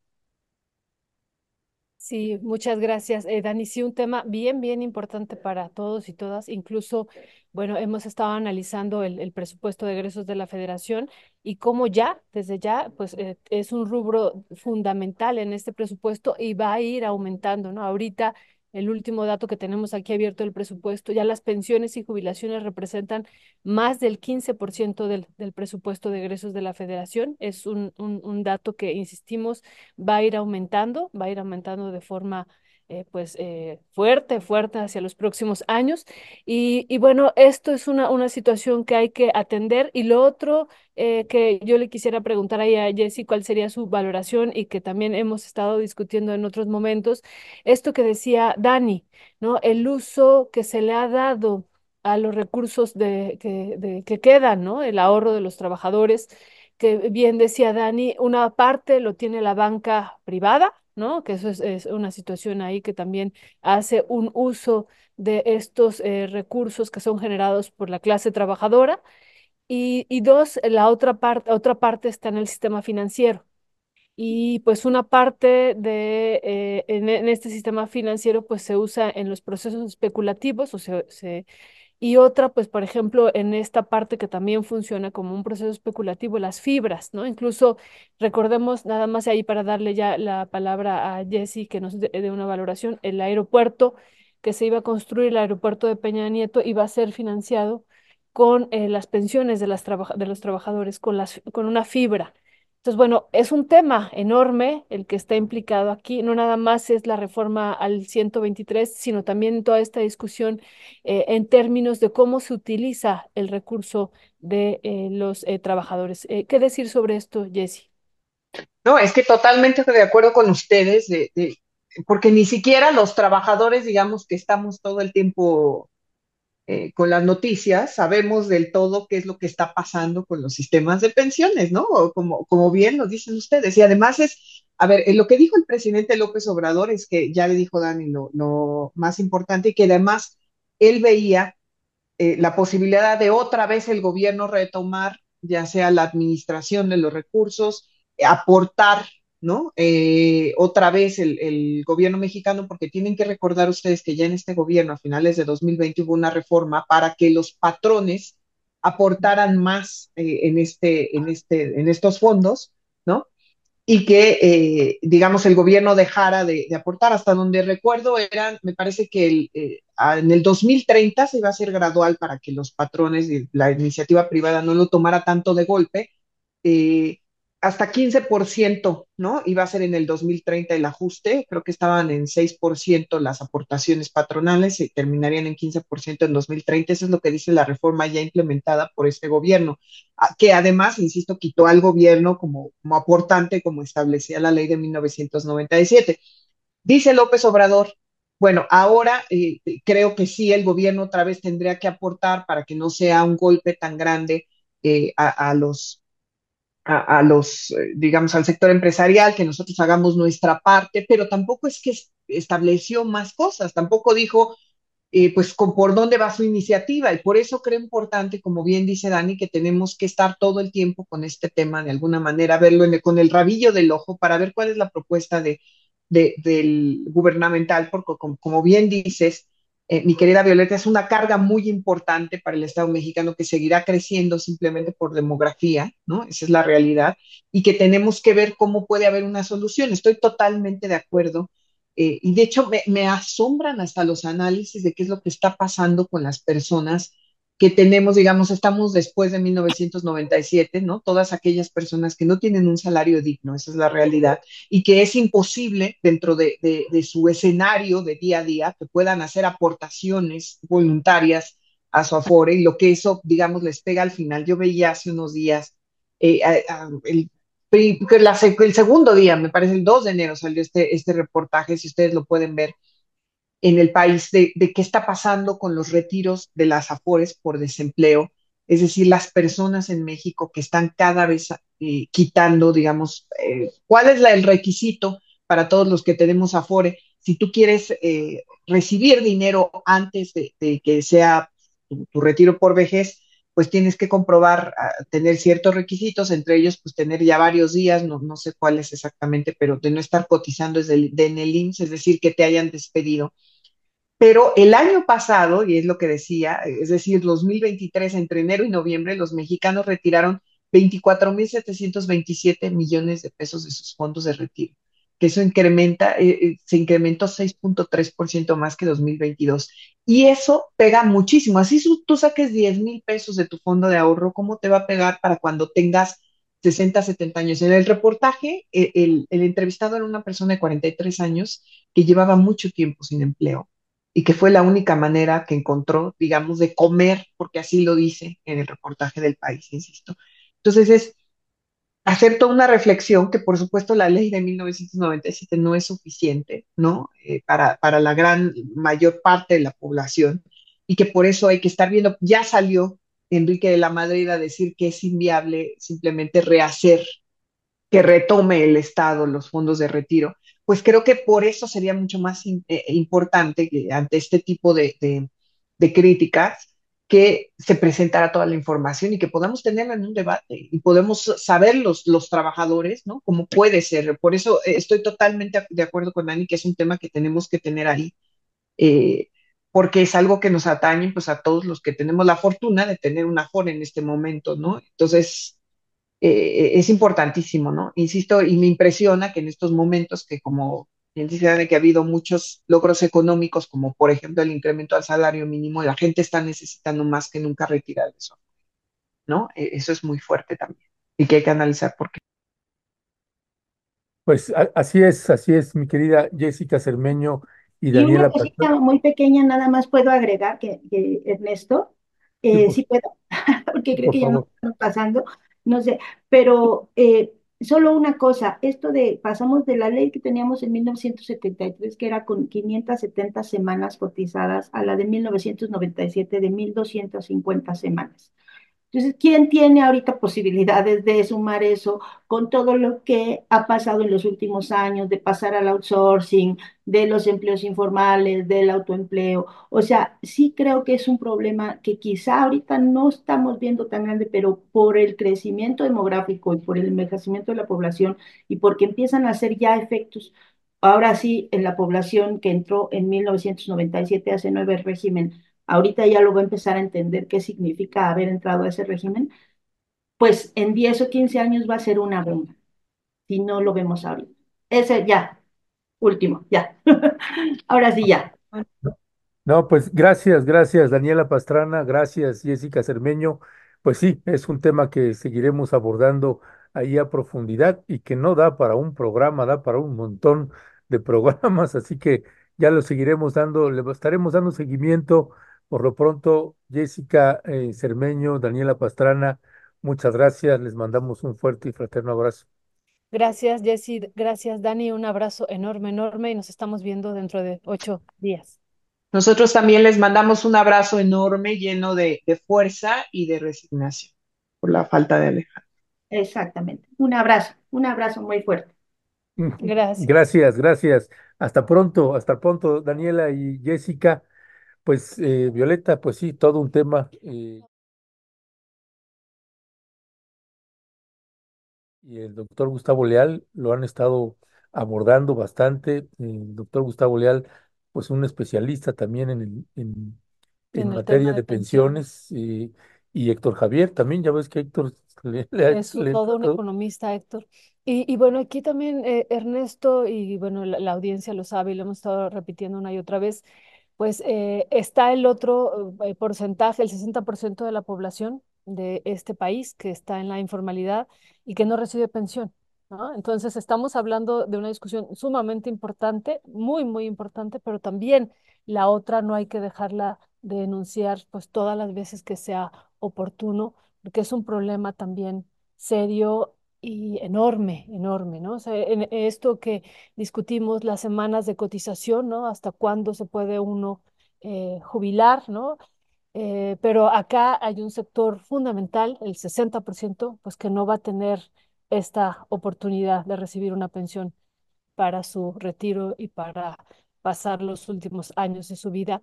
Y que me parece que también es un tema que hacia el próximo sexenio, me parece que este no, ya no, pero se tiene que abrir y discutir, discutir a profundidad, ¿no? Esta, esta gente que está en la informalidad, esta población que insistimos es enorme, enorme, 60%.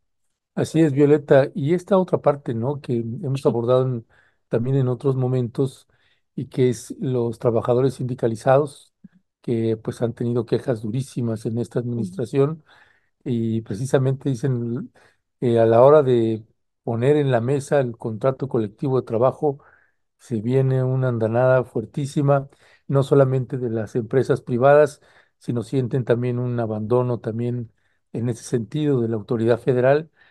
Y ese es también otro de los grandes temas porque el, el otro tema es qué porcentaje de los trabajadores están sindicalizados, ¿no? Y ahí es otro tema también tremendo, pero lo estaremos abordando en otros momentos. Por lo pronto, si te parece, en este breve resumen informativo, pues también tenemos el caso de Ulises Lara. Pues sí, Ernesto, hemos eh, visto que se ha hecho tendencia y que varios diarios retoman esto que está pasando con el caso de Ulises Lara. Y bueno, aquí una información que estamos viendo en pantalla de retomada del financiero, Ulises Lara se titula en Fast Track, SEP expide cédula de licenciado en Derecho.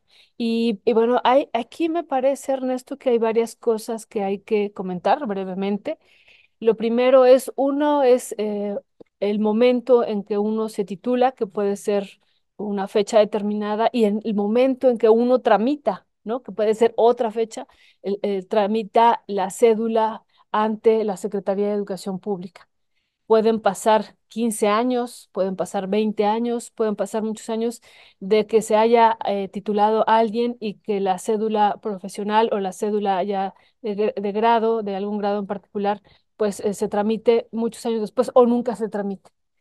Me parece que el financiero no está diciendo eso, está, Es una eh, trampa, ajá, es está, tramposo la ajá, nota, ¿no? no está dando la información completa, pero también, como lo comentábamos hace rato, hay un comunicado por parte también de la Procuraduría donde señalan, hay dos párrafos que no vamos a leer todo por el tiempo, dice, el doctor Ulises Lara cuenta con estudios de licenciatura, maestría y doctorado, fue titular de la unidad de implementación de procesos, bueno, da- dan parte de su currículo y en el segundo, en el tercer párrafo del comunicado, que también lo tenemos, dice, es necesario precisar que el artículo 46 de la Ley Orgánica de la Fiscalía General de Justicia de la Ciudad de México prevé la suplencia de la persona titular de la institución, la cual recae en el Coordinador General de Investigación Territorial sin que la propia suplencia constituya un nombramiento como fiscal general cargo para el que la ley sí establece requisitos específicos, así como procedimientos, eh, eh, procedimientos e ins- instancias, eh, instancias particulares para la designación. No así para el cargo conferido al doctor Ulises Lara López, ¿no? Es decir, eh, por un eh, lado, bueno, señalan que él sí tiene pues licenciatura, maestría y doctorado, pero por otro lado señalan que pues no es un requisito lo que está eh, indicando el financiero que no tiene, ¿no? Que es el, el licenciatura en Derecho, que es lo que está siendo tramitada en la Secretaría de Educación Pública y no sabemos por qué aquí en el comunicado pues no se dice, ah, bueno, pues tengo esta licenciatura y tengo esta otra licenciatura y aunque no se pide como requisito, pues aquí está.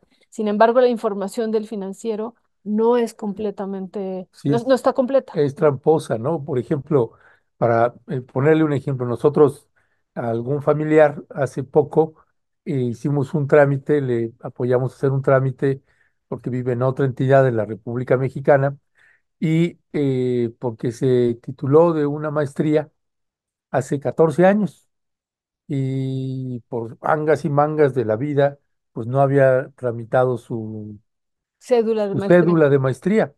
Así que pues fuimos aquí a las oficinas y se hizo todo el trámite y ya le enviaron su certificado, su título de, de maestría. La cédula, ya, el título ya lo tenía. Ándale, la cédula ya la tiene finalmente eh, y es 14 años después.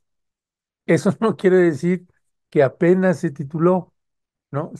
sino que lo hizo hace 14 años, pero el trámite se hace apenas ahora.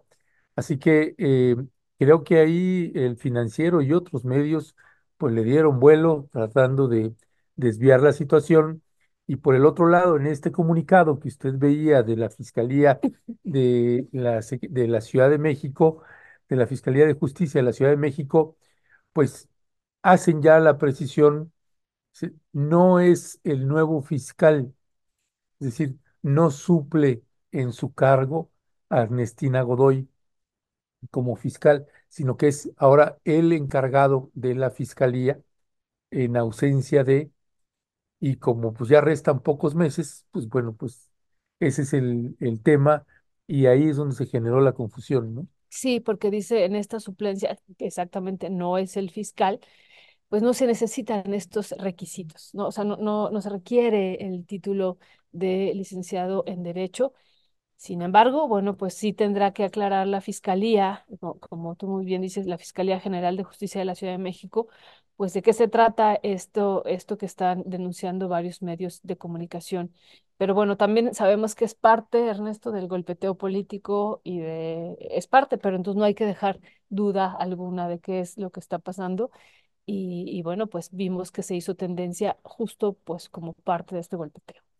Pues sí, pues es como este, eh, este hombre, eh, ahora candidato, precandidato de Movimiento Ciudadano, pues si te vas a subir a la palestra, pues primero hay que voltear atrás a ver que no haya ninguna cola que te puedan pisar ahí y creo que o callos que puedan pisar, así que pues cada funcionario que acepta cargos pues sabrá, sabrá que estará en el ojo del huracán.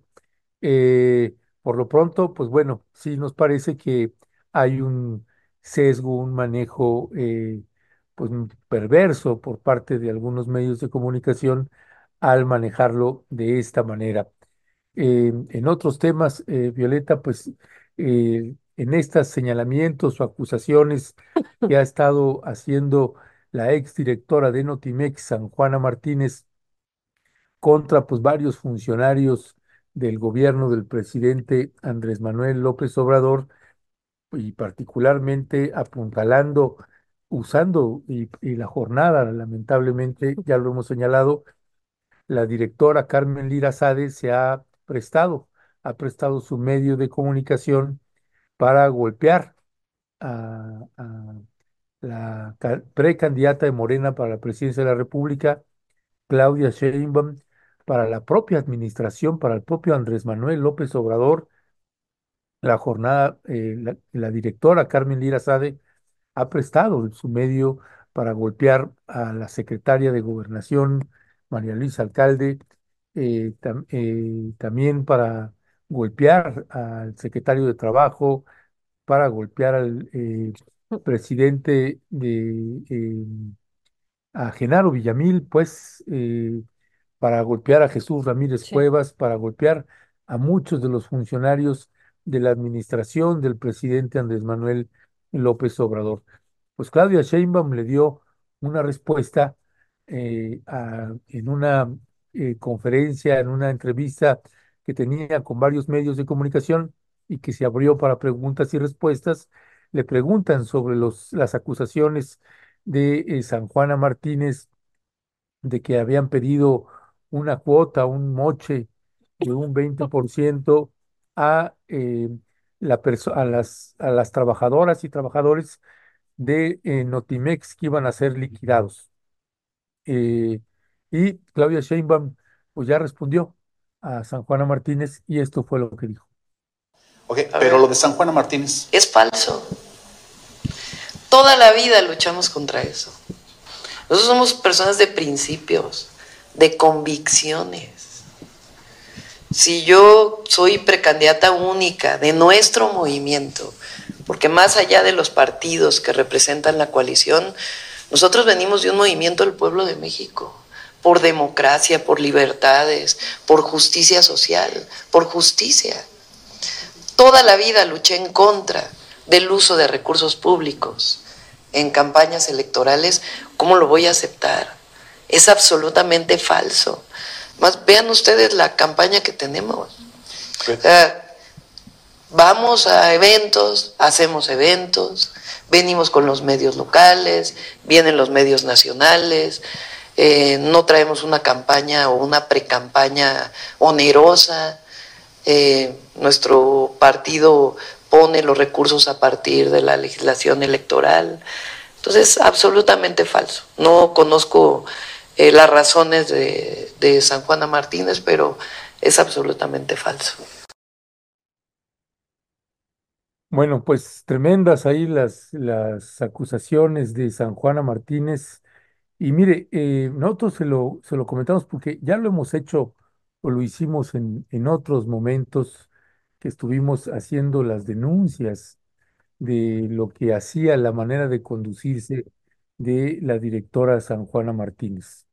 Finalmente el tiempo nos terminó dando la razón.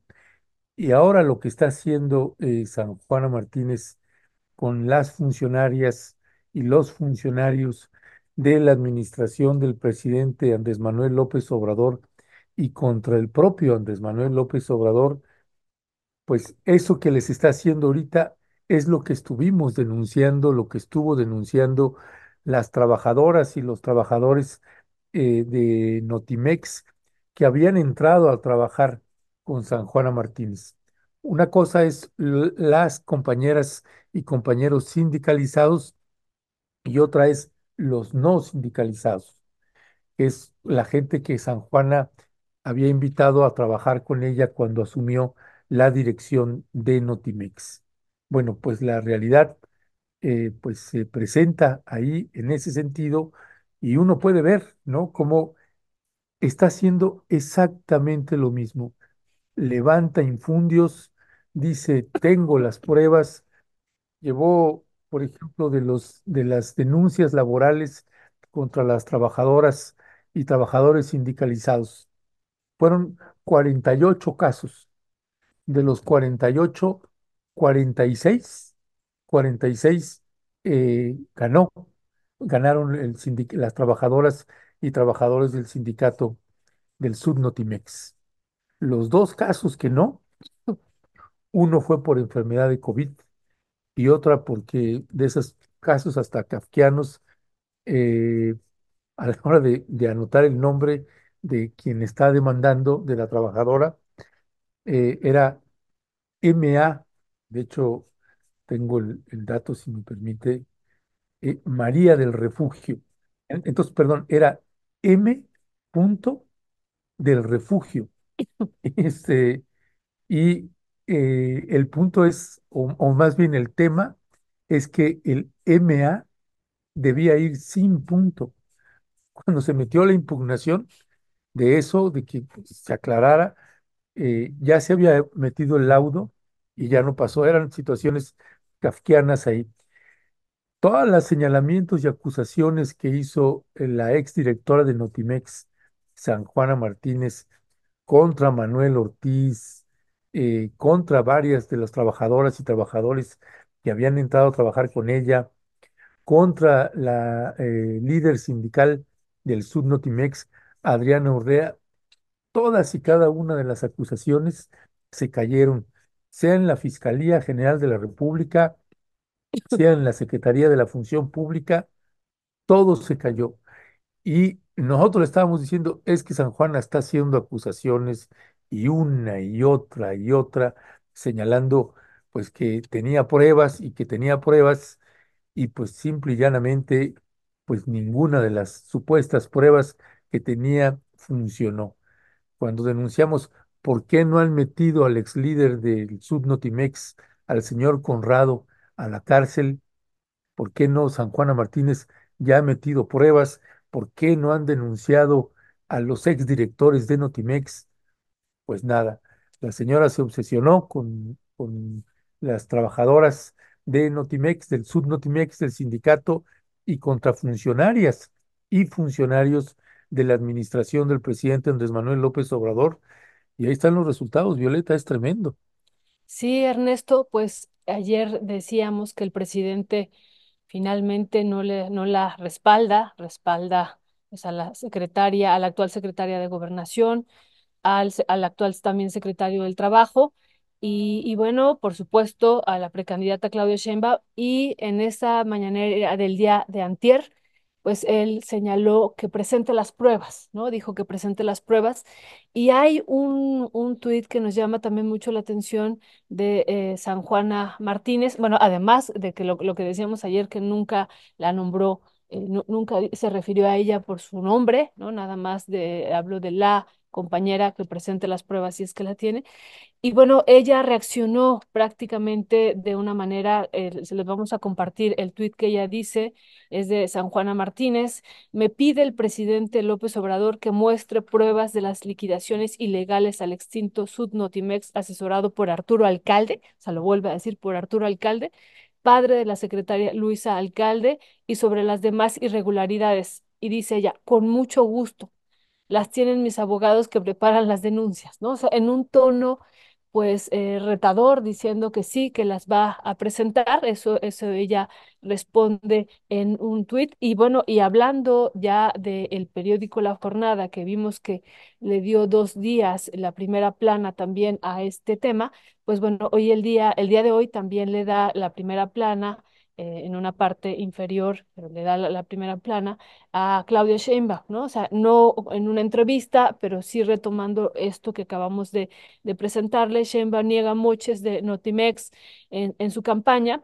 Y bueno, pero también ahí viene este, esto que señala San Juana Martínez, denunciaré anomalías en liquidación de empleados. O sea, ella sigue en este tono y, y, lo que hemos dicho, pues que nos parece también grave, pues que ya en México es un delito, es una cuestión hasta penal, ¿no? Es, eh, implicaría cárcel, eh, implicaría cárcel eh, si esta situación pues se comprueba.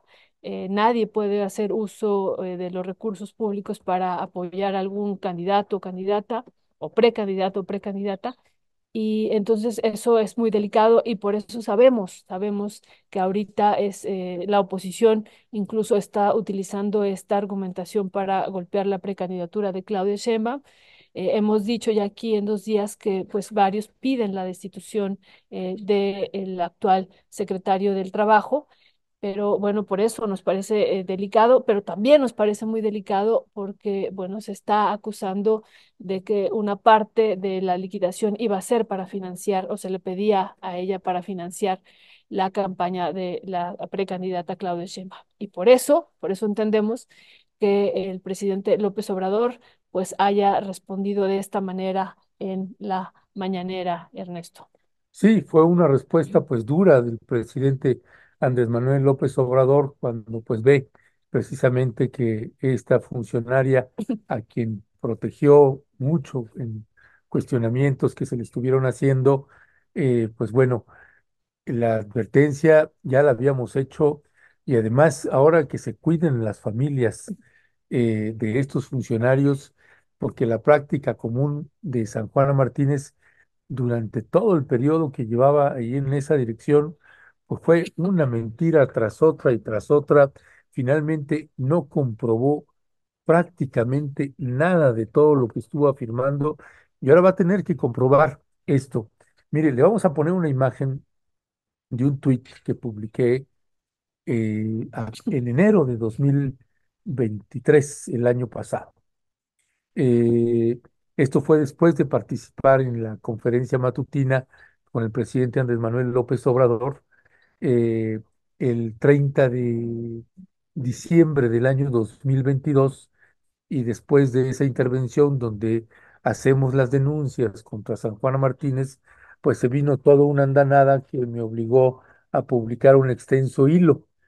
Y lo que estoy poniendo ahí, primero de enero del año 2023, en el tweet el número 27, en el hilo número 27, dice, el poder de la señora Martínez es tal que lo mismo ataca a la jefa de gobierno, Claudia Sheinbaum, que al canciller Marcelo Ebrard, a la secretaria del Trabajo, Luisa María Alcalde, al presidente del SPR México, del Sistema Público de Radio y Televisión, Genaro Villamil, a la senadora eh, Olga Sánchez Cordero y hasta la Junta Federal de Conciliación y Arbitraje, que pues ante la falta de sustento y de elementos, pues eh, la directora pues nunca pudo probar nada. Y sí estuvo atacando, no nos querían creer y ahorita es exactamente a los mismos funcionarios que vuelve a atacar, nada más que ahora pues ya es completamente público y se va contra el presidente, se va contra la candidata de, de Morena la presidencia de la República y con toda esta estela de funcionarios eh, públicos. Así que, pues bueno, pues mejor no se podía uno imaginar que ella misma hiciera público esto. Así que, eh, pues ahora a esperar. Dice, tengo pruebas era exactamente lo mismo que hizo en todos estos cuatro o cinco años. En estos cinco años es exactamente hizo lo mismo. Y decía, tengo pruebas, pues venga, pues que las presente y a, ver ahora cómo, a cómo toca todo esto, Violeta. Sí, sí, Ernesto, pues estaremos eh, dando seguimiento, sobre todo por esto que decimos eh, que es eh, grave muy delicado y que implicaría una, una denuncia penal, Ernesto, sí, y un seguimiento penal y que, pues bueno, tendría implicaciones para la precandidatura de, y para ya después la futura candidatura de Claudio Sheinbaum. Entonces, pues bueno, estaremos al pendiente de este tema, Ernesto. Así es, Violeta. Y, y bueno, hay otro tema que se abordó el día de hoy en la mañanera, esto de la CFE, pero el análisis, Ernesto, que hace el presidente de, de qué hubiera pasado, que eso es también lo que están retomando varios eh, diarios después de la mañanera, qué hubiera pasado, dice, si se hubiera seguido la postura neoliberal de privatización de las empresas públicas, hoy la Comisión Federal de Electricidad estaría produciendo apenas el 16% de la energía necesaria para el país, ¿no? Y, y a partir de ahí Ernesto, pues se hace un análisis muy, muy interesante, ya con la participación, que lo hemos visto poco, Ernesto, Bartlett, ¿no? Participando en las mañaneras. Yo pensé que siempre iba a tener un papel más activo, incluso en el proceso también de la eh, reforma eléctrica. No fue él, él, pero aquí está teniendo justo, porque, bueno, estamos hablando de la Comisión Federal de Electricidad, un papel importante esta mañana. Así es, y de hecho, pues hizo una presentación. Tenemos ahí eh, dos imágenes, Violeta, que me parece importantísimas de las que se presentaron hoy en la mañanera. Ahí está usted viendo una a cuadro y es pues este, este dato, eh, Violeta, que nos parece importantísimo del alcance que ha tenido esta administración. Como le hemos dicho en otros momentos, algo que le reconocemos al presidente López Obrador es precisamente la recuperación de la rectoría de, eh, en este caso, del sistema eléctrico, además de la soberanía energética.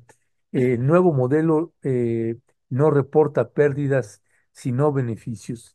Imagínese usted la CFE entre pérdidas o beneficios del gas natural, del año 2018 al 2023 en millones de pesos.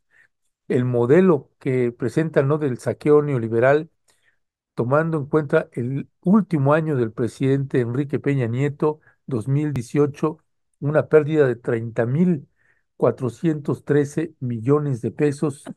No es una cifra menor.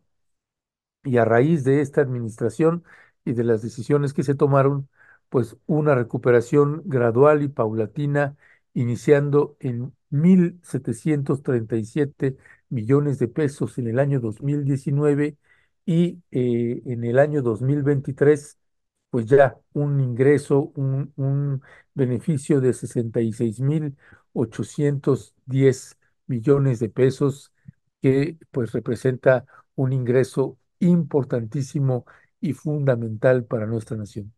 Sí, Ernesto, y bueno, pues también hay otra imagen, imagen que también ahí tenemos, dice en, en esta alianza estratégica también que se ha presentado el día de hoy. En julio del 2022 se celebró la alianza con TC Energía y Comisión Federal de Electricidad para la extensión del gasoducto marino de Tuxpan a Coatzacoalcos y a Para- Paraíso. Eso también nos parece pues un elemento central y que como tú dices hay que eh, pues eh, poner estos eh, elementos o estos eh, claroscuros que tiene el gobierno. Nos parece que pues esto hay que celebrarlo, el rescate de la Comisión Federal de Electricidad, el posicionamiento eh, teórico, eh, político, ideológico con el pues el rescate, insistimos, de este sector energético desde el Estado, Ernesto, sí con una participación también de las empresas privadas, pero el, teniendo pues una, una parte importante del control el Estado mexicano. Así es, así es, Violeta. Pues esa es parte de, de las informaciones. Finalmente reapareció ahí eh, Manuel Bartlett, como bien señalas, un personaje con muchas sombras y con alguna luz, en este caso ya como senador, no como funcionario. eh, de las administraciones anteriores. Recuerde usted que Manuel Bartlett fue secretario de Gobernación de Miguel de la Madrid. Todo el sexenio de Miguel de la Madrid fue el secretario de Gobernación y pues fue gobernador de Puebla. En fin, fue también secretario eh, con eh, Carlos Salinas de Gortari. En fin, un personaje polémico, pero que en lo que toca a la defensa de Petróleos Mexicanos y ahora de la Comisión Federal de Electricidad, pues esas son las luces y las sombras, pues las eh, están también ahí y hay que colocar siempre estos ángulos. Él, recuerde, también participó en esta contrarreforma indígena con este eh, grupo de la ma- llamada la Maldita Trinidad, donde estaba Enrique Jackson, eh, senador del PRI, y además eh, también Manuel Bartlett, Jesús Ortega y Diego Fernández de Ceballos, que son los senadores que eh, impidieron que se aprobaran los acuerdos de San Andrés, la llamada ley Cocopa, y, eh, que, y que construyeron lo que se llamó la contrarreforma indígena. Y por el otro lado, esto que le estamos señalando, este trabajo que ha hecho que también hay que reconocérselo, muy bueno en la Comisión Federal de Electricidad y esos debates que tenía en, antes en, en el sexenio de Enrique Peña Nieto, esos debates en defensa de petróleos mexicanos en el Senado, eh, eh, pues eran debates muy valiosos ya como senador del Partido del Trabajo. Sí, pues ya con otra postura, ¿no? Ya en, en, en otro momento, en otro tiempo ya, y ya fuera del Partido Revolucionario Institucional, Ernesto, ¿no? Después de, Sí, de una historia, y ahí eh, nos faltó también decir, pues, eh, todo este fantasma, lo que lo perseguirá toda la vida, y que tú le preguntaste en una entrevista del fraude electoral a Cuauhtémoc Cárdenas, ¿no? También eso de la caída del sistema pues que sigue también siendo un fantasma para algunos, eh, que no se olvida, Ernesto, aunque él lo ha, no, él no lo acepta, ¿no? Pero, pero bueno, sigue estando ahí también como parte de, de cómo analizar al personaje, que es todo un personaje, y qué bueno que esté pasando esto en este momento. Y, y bueno, pues eh, hay otras noticias, Ernesto, eh, sobre Gaza. ¿no? Así es, así es. Y nada más para cerrar sobre este tema, sobre lo que señala Violeta Núñez, pues sí, hemos tenido tres entrevistas con el, el entonces senador Manuel Bartlett y mm, este caso de la, la famosa Caída. caída del sistema, donde ha explicado a detalle quién dijo eso, dice Diego Fernández de Ceballos. Y el otro tema es que eh, señalaba él, nosotros en la Secretaría de Gobernación no controlábamos las, eh, eh, las casillas electorales ni el conteo ya general. Nosotros lo monitoreábamos desde la Secretaría de Gobernación. Quien tenía el control estaba en la Cámara de Diputados y nos recordaba dónde se hacía el conteo de, los votos en ese año eh, de 1988 no era en la Secretaría de Gobernación, era en la Cámara de Diputados. Y decía, y hay que ver quién controlaba la Cámara de Diputados. En fin, pues muchos comentarios, le, algunas preguntas que le hicimos ahí que pues sí lo veíamos a veces en situaciones incómodas y esta parte que mm, no se me olvida, Violeta, que le decía a Manuel Bartlett, pues cómo es posible que usted históricamente en el PRI, así como lo recordamos y que le teníamos miedo como secretario de Gobernación, porque recuerde usted que la Secretaría de Gobernación en esos años de, eh, Enrique Echeverría, Luis Enrique Echeverría, eh, Miguel de la Madrid, Hurtado, Carlos Salinas de Gortari, la Secretaría de Gobernación era de verdad de terror. Ahí en los sótanos pasaba todo y hay historias inenarrables. Así que Pues eh, siempre, ¿no? Hasta este sexenio, hasta, digo, hasta que llegó López hasta Obrador, que llegó, cambió el, sí, ¿no? sí, hasta que llegó López Obrador, cambió esa parte. Pero bueno, eh, ese, ese trabajo y que nosotros le, le preguntábamos y ahora está con, eh, con López Obrador, ¿cómo es eso? Y el PRI, y él decía, es que el PRI en el que me tocó a mí, dice, éramos nacionalistas y este PRI de ahora es tecnócrata y es neoliberal y nosotros pensamos que, el- que esos bienes tienen que ser de la nación, no de los privados y esa es la diferencia entre esos dos PRIs que nos colocaban, ¿no? Sí, sí, y, y tiene razón, ¿no? Bueno, Tiene razón, o sea, uno es el mundo del Estado benefactor, que el PRI estuvo ahí y el modelo keynesiano y este, ahí presente y tejido, y otro ya es el Estado neoliberal. Si hay una ruptura, si hay un cambio muy, muy importante, aunque sí siguió siendo el Partido Revolucionario Institucional, uh, se, pues finalmente se une a esta ola mundial del neoliberalismo y pues sí Sí, eh, yo coincido ahí, en, ese, en eso coincido con ese análisis que te hacía a ti de esta reflexión. Así es, así es. Por eso le digo, hay que colocar las luces y las sombras y que cada quien forme el juicio de pues los, las implicaciones y los costos que tuvo para personas o que tiene para personas la, lo que se hizo ayer y lo que se está haciendo ahora. Y sí, pasando ya al último tema, eh, que ya nos tenemos que ir también, pues eh, tiene que ver con lo que sucedió en la, eh, con Sudáfrica Sudáfrica honrosamente ha sido el país que pues ya me llevó a juicio al gobierno de Israel en la Corte Internacional de Justicia. Eh, pues este es un resumen de que también, bueno, hay que decir honor a quien honor merece. Ese resumen lo hizo, eh, lo, lo sustrajimos de la cuenta de Twitter de Hoy Palestina o Palestina Hoy. Y ellos hacen un recuento importante de eh, pues este resumen, este resumen sobre el juicio que se está llevando contra Israel por genocidio presentado por Sudáfrica. Y antes de pasar a, a estas imágenes, Leonardo, te voy a pedir, tenemos por ahí una imagen que es Países Sudáfrica. Y esa imagen queremos traerla porque nos parece importante señalar. Estos son los países que apoyaron las denuncias de Sudáfrica ante la Corte Internacional de Justicia.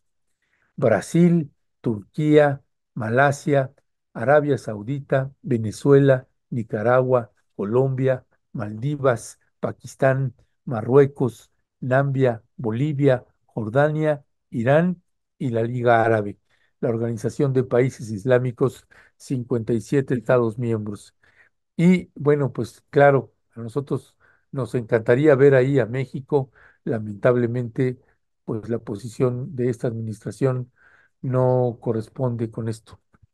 Pues muy importante lo que ha hecho Sudáfrica, Ernesto. Realmente aquí podemos hablar, digo, no sé, eh, ojalá Ernesto y esto fuera un punto de inflexión para que otros países también solicitaran al Tribunal Internacional de Justicia de las Naciones Unidas, pues eh, que se declare esto como un genocidio, Ernesto, y además que se de- de- detenga ya este genocidio que nos parece sumamente pues fuerte, los datos incluso que aporta Sudáfrica, pues más de 20 mil eh, asesinatos. Sabemos, ayer decíamos más de 23 mil, pero bueno, ellos aportan este dato todavía de 20, más de 20 mil.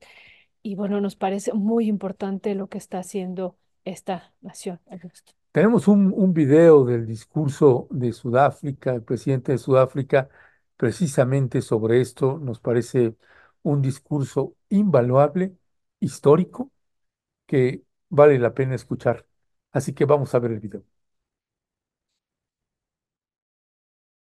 acknowledges that the genocidal acts and omissions by the State of Israel inevitably form part of a continuum of illegal acts perpetrated against the people, Palestinian people since 1948. The application places Israel's genocidal acts and omissions within the broader context of Israel's 75 year apartheid, 56 year occupation, and 16 year siege imposed on the Gaza Strip, a siege which itself has been described by the director of UNRWA affairs in Gaza as a silent killer of people. As the Committee on the Elimination of Racial Discrimination warned on December 21st, hate speech and dehumanizing discourse targeted at Palestinians is raising severe concerns regarding Israel and other states' parties' obligation to prevent crimes against humanity and genocide in the Gaza Strip. This warning has been followed by a succession of warnings, including by 37 United Nations uh, special rapporteurs, of the failure of the international system to mobilize to prevent genocide in Gaza. Today, we are joined in court by representatives of the Palestinian state, the Palestinians who work in the fields of human rights, including residents of Gaza who were in Gaza just a few days ago. They are some of the lucky ones who managed to get out of Gaza. Their future and the future of their fellow Palestinians who are still in Gaza depend on the decision this court will make on this matter. With the leave of the court, I now call upon His Excellency, Mr. Ronald Lamola, Minister of Justice of the Republic of South Africa, to make South Africa's substantive opening remarks. I thank the agent of South Africa for his statement, and I now invite the Minister of Justice and Correctional Services for the Republic of South Africa, His Excellency Mr. Ronald Lamola, to take the floor. You have the floor, Excellency. Thank you, Madam President and distinguished members of the court. It is an honor for me to stand here in front of you on behalf of the Republic of South Africa on this exceptional case. In extending our hands across the, the miles to the people of Palestine, we do so in full knowledge that we are part of a humanity that is at one. These were the words of our founding president, Nelson Mandela. This is the spirit in which South Africa acceded to the convention on the prevention and punishment of crime of genocide in 1998. This is the spirit in which we approach this court as a contracting party to the convention. This is a commitment we owe to the people of Palestine and Israelis alike. As previously mentioned, the violence and the destruction in Palestine and Israel did not begin on the 7th of October 2023. The Palestinians have experienced systematic oppression and violence for the last 76 years. On 6 October 2023, and every day since October the 7th, 2023. In the Gaza Strip, at least since 2004, Israel continues to exercise control over the airspace, territorial waters, land crossing, water, electricity, and civilian infrastructure, as well as over key government functions. Entry and exit by air and sea to Gaza is strictly prohibited, with Israel operating the only two crossings points. Given that continuing effective control by Israel and over the territory of Gaza, Israel is still considered by international community to be under belligerent occupation by Israel. South Africa unequivocally condemned the targeting of civilians by Hamas and other Palestinian armed groups and the taking of hostages on the 7th of, of October 2023. And has again expressly recorded this condemnation, mostly recently in its note verbal to Israel on the 21st of, no, of December 2023. That said, no armed attack on a state territory, no matter how serious, even an attack involving atrocity crimes, can provide any justification for or defense to breaches to the convention, whether as a matter of law or morality. Israel's response to the 7th of October 2023 attack has crossed this line and give rise to the breaches of the convention. Faced with such evidence and our duty to do what we can do to prevent genocide, as contained in Article 1 of the convention, the South African government initiated this case.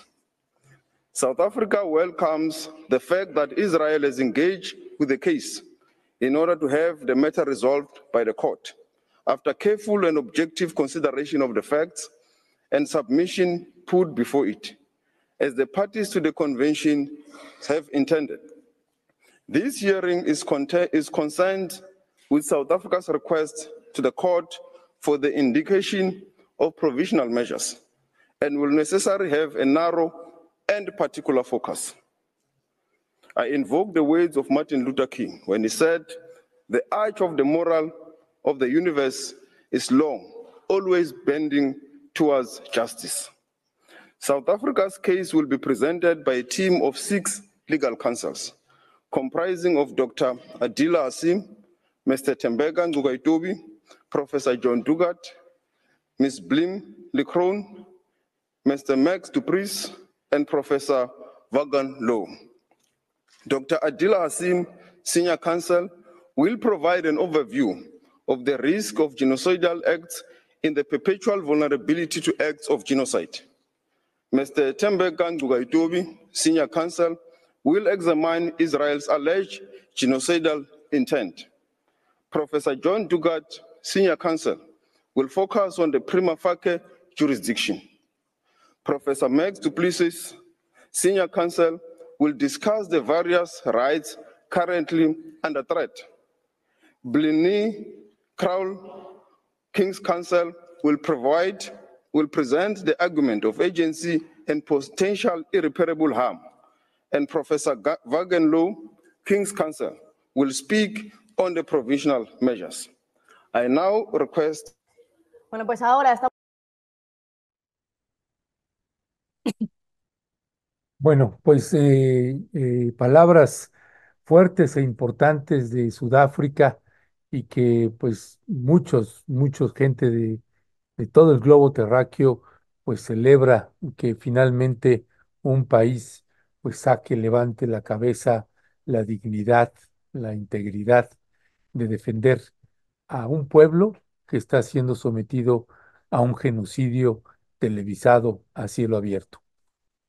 Sí, Ernesto, y muy importante pues que se abra, que se pudiera abrir pues este procedimiento contra Israel, ¿no? Por haber también esto violado y violentado este, esta convención que ya en algún momento la habíamos citado aquí, esta convención para la prevención y sanción del delito de genocidio, Ernesto, que fue aprobada en 1948 por Naciones Unidas y que bueno, eso es parte de la argumentación que está dando Sudáfrica para abrir este procedimiento contra Israel. Ernesto, ante este genocidio que pues que no, no para, que sigue y va aumentando todos los días.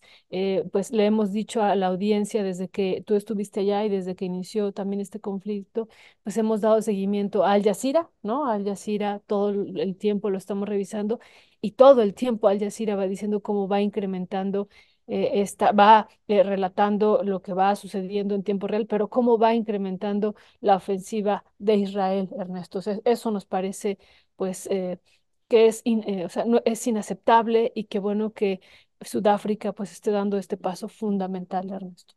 Así importante. es, así es, así es, Violeta. Y pues, pues le vamos a dar seguimiento. ¿Recuerda usted los reportajes que hemos estado publicando, que publicamos en Rompeviento, eh, eh, eh, reportajes audiovisuales?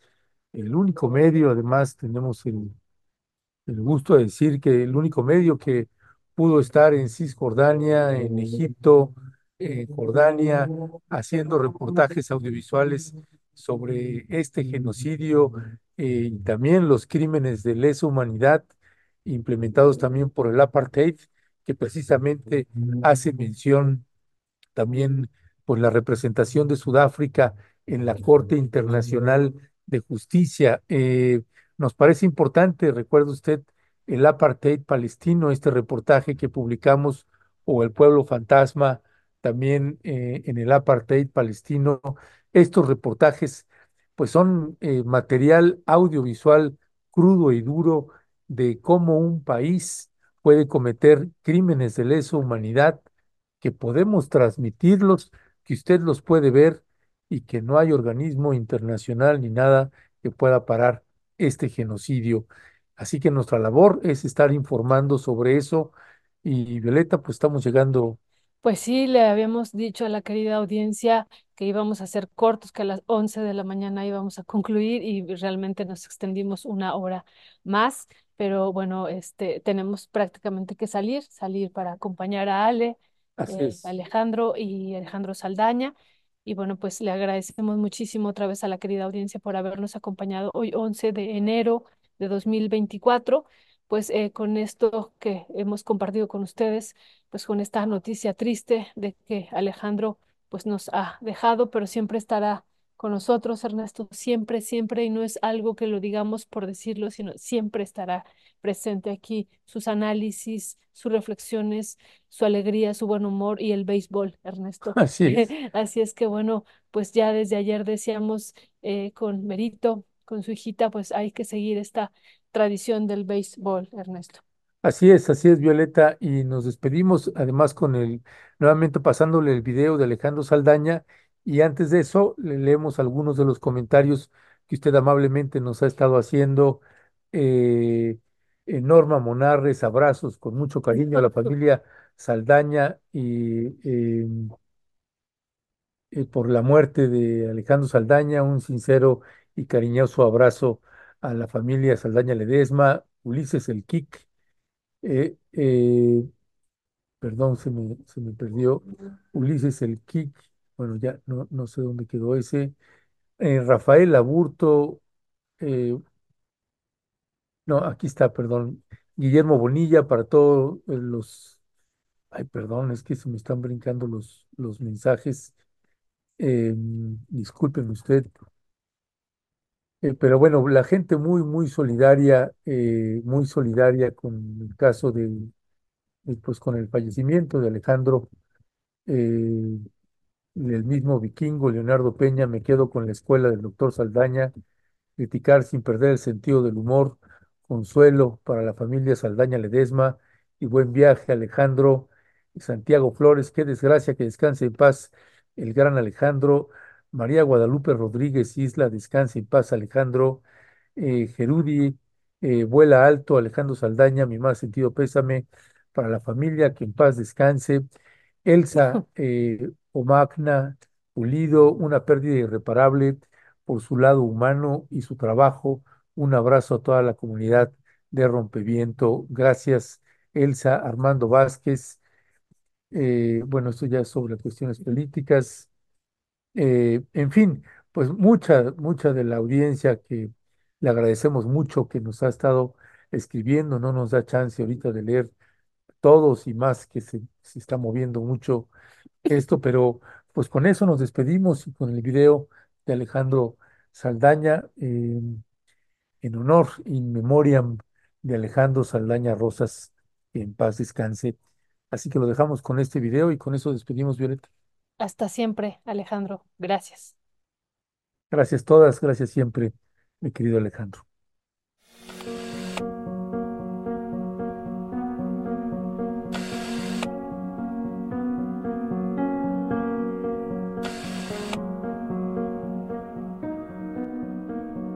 Bailando la chona y no sé qué, así que no se pelea una cosa con la otra.